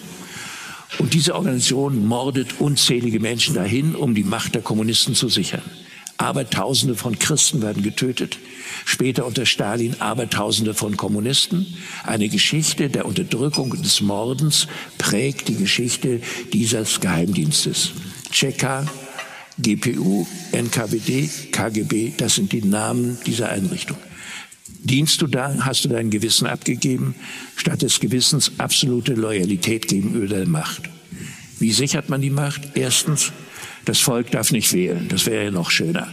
Dann könnte ja die Macht abgeschafft werden. Zweitens, es darf auch nicht darüber reden, dass man wählen wollen dürfte und könnte. Deshalb wird die Meinungsfreiheit abgeschafft. Alle anderen Grundrechte der Bürger auch. Drittens, du verbietest also die Vereinigung von Bürgern in freien Verbänden, Vereinigungen, Vereinen, Parteien und Gewerkschaften. Alles gibt's nicht. Viertens, du sorgst dafür, dass alle Medien nicht darüber sprechen, was tatsächlich abgeht, sondern was die Herrschenden wollen. Da steht also nichts in den Zeitungen, dass du keine Wahlen hast, keine Meinungsfreiheit, keine Bürger- und keine Menschenrechte. Alles wird dann nicht. Du kontrollierst zusätzlich die Forschung. Und schließlich, du nimmst das Recht in deine Hand. Das Recht wird eine dienende Magd der Macht und ist nicht mehr Beistand der Schwachen. Gewaltenteilung gibt es nicht in so einem System. Und wer das alles, wem das alles noch nicht reicht, für den hast du einen Angstapparat. Und der kann morden, einsperren, ohne Grund Leute verschwinden lassen. Und so schaffst du eine Gesellschaft, in der es völlig normal ist, untertan zu sein und zu denken, hoffentlich trifft es mich nicht und hoffentlich sind sie morgen etwas netter als heute. Eine Gesellschaft perpetuierter politischer Ohnmacht. Das Element des Politischen ist vernichtet und das Element der perpetuierten Ohnmacht der vielen und der andauernden Übermacht der wenigen ist für alle Zeiten gesichert. So, jetzt gucken Sie mich an, egal, bist du blöd, der Kommunismus ist doch weg. Okay, er ist weg. Jetzt gucken wir die Herrschaftstechnik an, Kommunismus weg, aber die erlernte Herrschaftstechnik. Jetzt zählen Sie mal die Elemente auf, die ich Ihnen eben genannt habe. Ich mache jetzt keinen Wiederholungstest, mhm. aber ich weiß, Sie haben sich genug gemerkt, um festzustellen, all das, was er gelernt hat unter dem Kommunismus, wendet er jetzt wieder an. Nur ohne Begründung durch die kommunistische Ideologie. Und an dieselbe Stelle der Ideologie ist jetzt getreten die Rolle der großartigen und heiligen Nation Russlands, eine Alternative zum verfaulen und verkommenen Westen. Und die inneren Widersprüche sind nur von außen eingetragen. Deshalb braucht er Außenfeinde, um die Begründung für seine starke autoritäre Macht und dafür zu haben, dass er eigentlich von einem Imperium träumt. Denn die, das Ende der Sowjetunion war für ihn der größte Unfall der Geschichte. Und jetzt dockt er an an reaktionäre Gedanken eines gewissen Iljen, der es tot ist, und einer heißt Dugin, der lebt noch. Und die vertreten die Auffassung, Russland war immer ein Imperium, was auch stimmt. Sie haben immer unter allen Zaren und Kommunisten immer was dazugenommen. Russland pur hat es nie gegeben, immer Russland plus. Ja, und da haben wir doch eine Tradition. Plötzlich entdeckt er die Christen wieder. Die orthodoxe Kirche mit einem Typ, der KGB besser versteht als Jesus Christus, als Patriarch. Der baut mit ihm wieder ein schönes Bündnis Thron und Altar, so wie früher unter den Zaren. Und so gibt man dem russischen Volk ein Gefühl, es habe eine Sendung und nicht die Vielfalt und diese kulturellen Anormalitäten. Mhm. Bei uns gibt es ja Schwule, da gibt es ja keine. Und er nennt also ganz Europa Gay-Europa. Ja? Das heißt also, das sind diese Abgründe, die hier existieren. Und das wollen sie nun mal gar nicht und Abermillionen, die vom christlichen Glauben nicht die Bohne wussten, weil sie seit Olims Zeiten keine Kirche mehr von innen gesehen haben, sind plötzlich also anscheinend total orthodox und jetzt müssen wir kämpfen. Aber was ihm eigentlich Angst gemacht hat, ist, dass auf dem Maidan Menschen, die in der Sowjetunion erzogen worden sind, in Kiew plötzlich einen Präsidenten stürzen, der den gewünschten Weg nach Europa blockiert die Ukrainer wollen aber in Richtung Europa gehen und verjagen den Präsidenten. Sie sind auf der Straße wie 1989 die Menschen in Dresden, in Prag, überall, im ganzen Ostblock. Und da war er Augenzeuge. Da hat er gehört, wie die Leute riefen, wir sind das Volk. Und dann musste er abziehen samt seiner Armee. Und sein Trauma ist, dass irgendwann die Leute aufstehen können und sagen, wir sind das Volk. Nun sind die aber so an Gehorsam und Unterwerfung gewöhnt, dass es ganz schwierig ist. In Städten gab es das unter Boris Nemtsov oder unter Nawalny, dass große Gruppen von Menschen auf den Straßen standen und Rassia bis Putin sprachen, also Russland ohne Putin. Und da hat er sich an was erinnert. Das könnte der Anfang vom Ende sein. Das ist es, was er fürchtet. Aber keine NATO. Dazu hat er viel zu viel Atomwaffen. Und dazu hat er viel zu uneinige NATO-Mitglieder. Und das alles nicht zu sehen, das ist eben was Verhängnisvolles. Und deshalb beschäftige ich mich in dem Buch mit den Folgen der deutschen Ostpolitik. Und äh, das sind eben, daher kommt das, was wir nicht sehen wollten. Weil wir eine Tradition des guten Willens hatten. Und das beschreibe ich Ihnen jetzt nochmal, brauche ich wieder ein paar Minuten zu. Und zwar es ist nicht so, wenn ich über die Ostpolitik kritisch spreche, dass ich die Politik von Willy Brandt nicht anerkennen könnte. Aber es gibt dort einen Teil, wo man sagen muss, ja, das funktioniert. Egon Bahr und Willy Brandt entwickeln ein Konzept, das heißt Wandel durch Annäherung und lösen damit eine Politik der Konfrontation unter Adenauer ab, durch eine Politik der versuchten Gespräche mit dem ideologischen Gegner.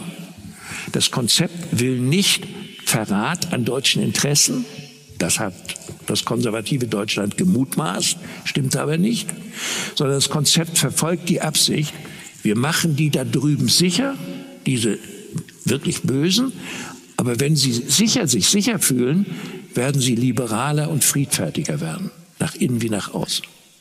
Das versuchen wir mal. Und in der Tat bewegt sich was. Es gibt die ersten Verträge Grundlagenverträge zwischen Moskau und Bonn und Ostberlin und Prag und Polen und die Oder-Neiße-Grenze wird akzeptiert. Es bewegt sich was und dann entsteht ein Verhandlungsprozess. Das ist der sogenannte Helsinki-Prozess in den 70er Jahren. Es gibt dann einen Verlags, äh, Vertragsmarathon mit einer Konferenz von Helsinki und einem Vertragswerk für die Sicherheit und Zusammenarbeit in Europa. Und in diesem Vertragswerk gibt es einen Korb 3, da werden die Menschenrechte angesprochen und die Sowjets und die anderen, Honecker oder Ulbricht, nee, Honecker war, unterschreiben. Oh, das war für uns Unterdrückte super. Jetzt konnten wir hingehen zu unseren Unterdrückern und sagen, hier, Menschenrechte. Früher haben sie gesagt, ja, ja, im Westen, ihr seid ja Westler. Jetzt konnten wir sagen, nee, es steht bei uns im neuen Deutschland, in der Rude Bravo, in der Pravda. Total interessant. Jetzt war eine, eine Politik einer versuchten Entspannung wirksam. Und diese Politik der offenen Gespräche wird fortgesetzt, nur sie hat keine Folgen mehr. Sondern es gibt eine Versteinerung des Herrschaftssystems und keine Liberalisierung. Inzwischen entsteht von unten eine Basisbewegung in Polen, die sagt, wie ihr stabilisiert ihr seid wohl blöd, die müssen fallen. Das sind Unterdrücker, das sind Kommunisten, die müssen weg, wir wollen Freiheit. Dann sagt Egon Bahr, das geht ja gar nicht. Die sind ja auch alle katholisch und so nationalistisch. Das kann ja nicht gut gehen. Und Egon Bahr hindert dann Willy Brandt ganz konkret nach Walauser zu treffen. Ich sage dieses Beispiel, um Ihnen zu erkennen zu geben, Sie begreifen plötzlich nicht, dass von unten etwas wächst, was das da oben stürzen will. Und dass das vielleicht richtig ist. Und dass eine Partei, die für die Interessen der Arbeitnehmer mal gegründet ist, das vielleicht verstehen könnte. Dann gibt es Sozialdemokraten wie Freimut Duwe oder Gerd Weißkirchen aus Heidelberg, die sagen den Genossen das, aber nö, wir gucken mal weiter so lieb hin. Und die Polen sagen, hier, ihr habt's ja wohl nicht alle. Dann kommt das Kriegszeichen in Polen. Und wir merken plötzlich, die da oben fangen an zu zittern. Und wir schauen weiter und unterstützen nicht die Opposition, sondern haben dieses Gefühl, wir müssen nur nett mit ihnen reden und dann äh, werden die sich schon verändern. Haben sie aber nicht. Und schließlich geht dieser Bacillus der polnischen Freiheitsliebe über in die anderen unterdrückten Staaten. Und wir von unten sagen dann auch, wir wollen das nicht. Und ganz spät, das geht bis in die 90er Jahre, wenn wir über Wiedervereinigung sprechen, dann wird Egon Bahr schlecht. Ja, das kann er nicht. Wird unterstützt von Günter Grass, der sagt, das dürft ihr überhaupt nicht wollen und das ist alles schrecklich. Oder dieser Lafontaine aus dem Saarland hat da auch seine großen Probleme mit. Es ist wirklich tragisch. Und wir könnten sagen, das sind ja Leute, die hatten gute Absichten, nämlich den Frieden zu sichern. Aber sie verstehen dann plötzlich nicht mehr, warum ein korruptes Unterdrückerregime fallen muss. Und dann habe ich gesagt, da hat ein Wunschdenken von anständigen Leuten, die hatten ja keine bösen Absichten, waren ja anständige, nette Menschen. Aber ihr Wunschdenken hat sie gehindert, die wirkliche Wirklichkeit zu erkennen. Und das nenne ich Verlust von Wirklichkeit. Und deshalb ist später als ähm, zum Beispiel, ich kann ja jetzt den ganzen Schritte nicht nachvollziehen, aber als dann nach 2014, Sie haben ja diese Zeit angesprochen, Herr Müller, unsere Bundeskanzlerin noch sagt bei dem Nord Stream 2, was die Balten und Polen unbedingt uns ausreden wollen, das ist doch eine Stütze von Putin. Ihr könnt doch nicht in Zeiten einer Aggression noch ihm das ganze Gas und das ganze Zeug abkaufen. Ihr schädigt doch die Interessen der Ukrainer und Polen und, und von uns Balten. Und, und Frau Merkel sagt dann, äh, nicht weil sie Putin lieb hat, die weiß schon, dass Putin sie anlügt. Aber sie sagt dann, naja, das ist ein privatwirtschaftliches Projekt, das genau. wollen wir mal durchziehen. Ja, warum sagt sie das wohl? Ja, wahrscheinlich hat doch drei Viertel der Wirtschaft bei ihr in der Tür gestanden und sagt, lieber Angela, ja mal her mit dem billigen Zeug. Ja? Mhm. Und was passiert, wenn wir das nicht kriegen? Also es ist nicht so, dass nur irgendwelche Sozialdemokraten dann reali nee, realitätsblind wurden, ja. sondern es ist eine kollektive Veränderung der Sichtweise. Und zwar das will ich immer wieder betonen, von anständigen, von uns gewählten Menschen mit guten Absichten.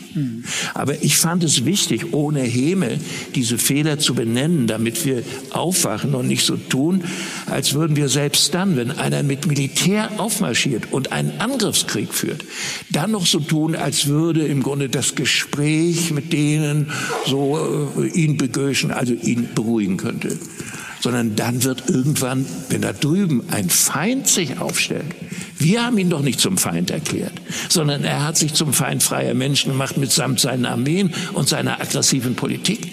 Und wenn man dann noch so tut, als könnte man äh, sich äh, durch Liebes verhandeln und, und äh, gut zureden, angemessen verteidigen, dann ist das wieder Verlust von Wirklichkeit. Und so gibt es eine Tradition der gut gemeinten und gutgläubigen Verhandlungsbereitschaft in einer Zeit, wo wir eigentlich Abwehrbereitschaft entwickeln müssen.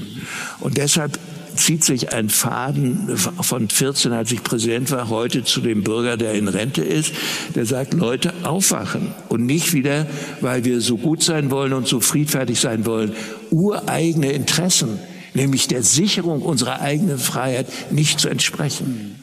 Naja, und deshalb wird das weitergehen müssen. Wir werden diese Ukraine nicht nur aus moralischen Gründen, das auch, aber aus Interessengründen unterstützen müssen. Und wir fördern damit nicht Krieg, sondern wir wollen nicht, dass ein Siegfrieden die Ukraine zwingt, wieder zu Kreuze zu kriechen, weil dann wäre natürlich Moldawien dran als nächster Gegner. Denn dieser Kriegsherr dort, dieser Kriegsbrandstifter hat unter anderem gesagt, die Grenzen Russlands sind nicht definiert. Und das erklärt sich aus dieser Rolle, die er sich anmaßt, mit einer sagen wir mal, anti-westlichen Struktur, einer traditionalistischen äh, russischen, russländischen Union, eines Imperiums, praktisch ja, andere Prinzipien in Geltung zu setzen. Und das Problem ist, dass wir nicht nur diesen Nationalisten haben, sondern wir haben in Ostasien äh, die Chinesen, die eine andere Werteordnung wollen als die regelbasierte Ordnung der Vereinten Nationen.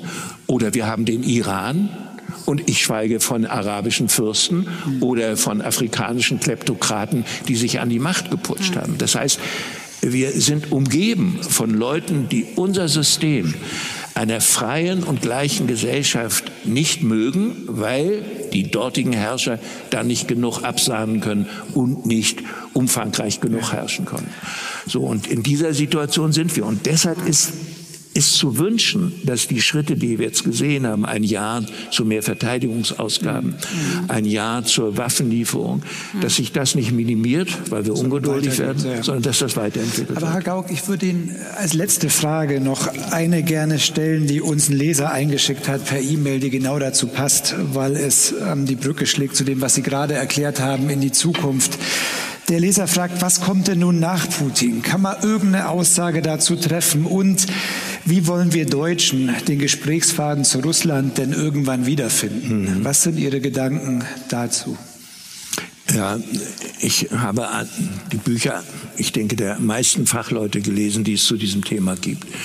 Und ähm, ich bin ja selber kein Wissenschaftler, aber mich mit vielen Historikern und, mhm. und Politikwissenschaftlern äh, und äh, Russland kennen, auseinandergesetzt und oder eben deren Prognosen oder Analysen gelesen und es ist unsicher. Es gibt äh, kein gutes Bild von einem Russland nach Putin. Mhm.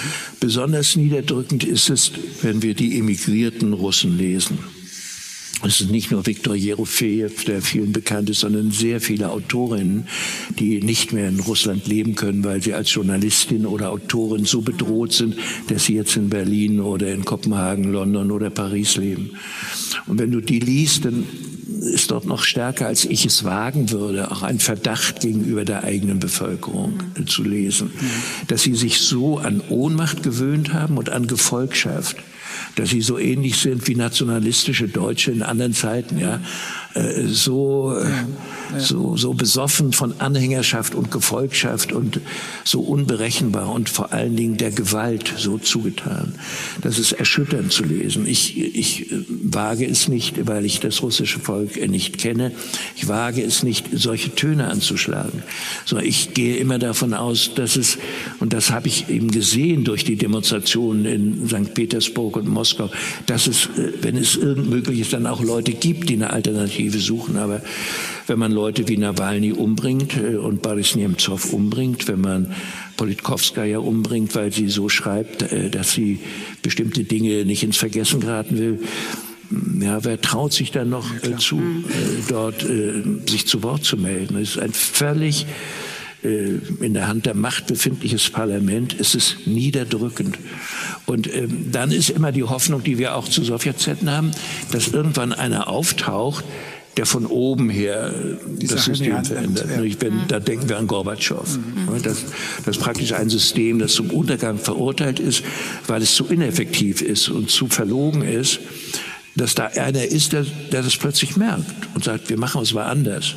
Er wusste nicht, dass damit der Kommunismus preisgegeben wird, das konnte er nicht ahnen.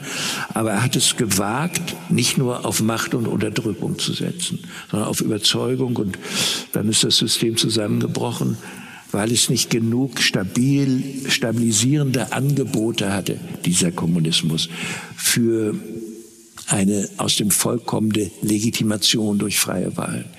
Da, da hatten sie nicht genug anzubieten. Und ähm, es ist so ähnlich wie im Iran. Sehen wir im Iran, und da ist es noch anders, in, im Iran haben wir immerhin eine Protestbewegung auf den Straßen gesehen, die jetzt im Russenreich nicht, zurzeit nicht möglich ist. Ne? Aber da ist auch so eine Clique von religiösen Führern, wo Religion in Fanatismus umgeschlagen ist und das Wissen, nur auf unserem Wege ist das Heil. Und die sind so überzeugt äh, wie im Mittelalter irgendwelche Typen oder wie alte Fürsten. Und äh, da siehst du auch nicht. Und es könnte sein, dass dann aus dem Apparat mal einer kommt und sagt, nö, man kann den schiitischen Islam auch anders auslegen, nicht so repressiv. Und ähm, und, äh, aber wir können auch Staaten nehmen, wo gewählt wird, wie die Türkei. Ja. Viele fragen sich auch, ja, was kommt nach Erdogan? Mhm. Aber da ist schon die Vorstellung leichter, weil die Türkei doch immerhin auch schon eine Demokratiegeschichte hat. Und äh, da kann auch autoritäres Regieren sich wieder wandeln in mehr Achtung vor dem Recht. Das ist schon möglich. Aber es gibt bestimmte Bereiche, wenn ich an Nordkorea, China oder Russland denke, wo die Bewegung von unten jetzt nicht zu erwarten ist. Und deshalb äh, brauchen wir, äh, äh, ja, das sind Situationen, da musst du um die Werte, die du vertrittst und die Freiheit, die du willst, um die zu bewahren und nicht gegenüber all diesen autoritären Mächten den Kürzeren zu ziehen, dein System zukunftsfähig halten.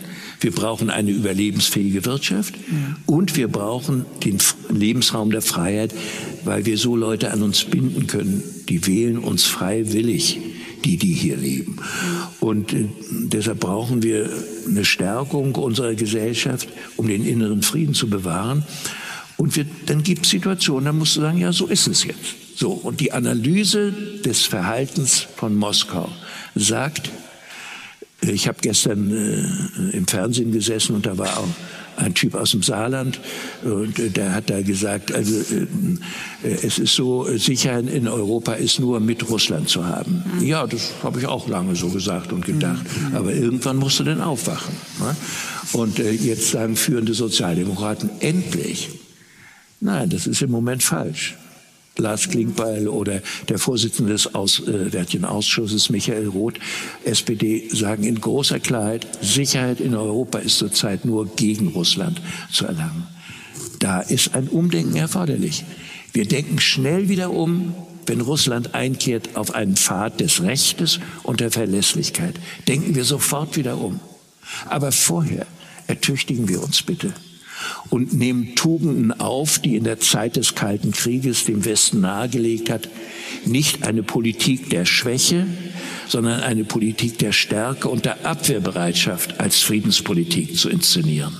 Und genau das werden wir in, äh, Zukunft tun müssen, äh, wenn wir denn uns selber, unsere Gesellschaftsordnung und unsere Freiheit ernst nehmen.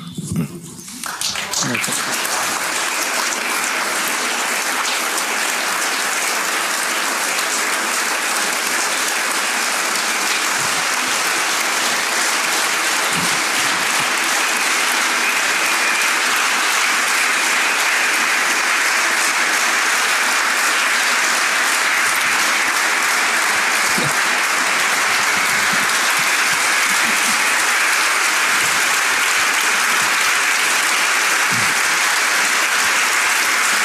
Dankeschön.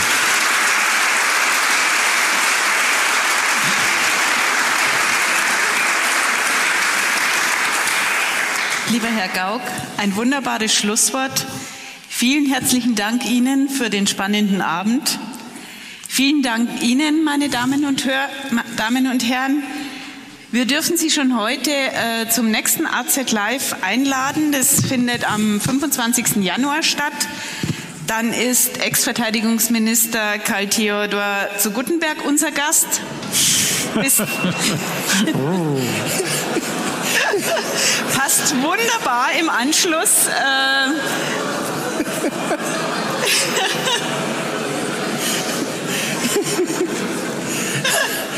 Herr Gauck steht jetzt. Naja, äh Sie, aber Sie haben doch ein überdurchschnittlich gebildetes Publikum hier im Raum.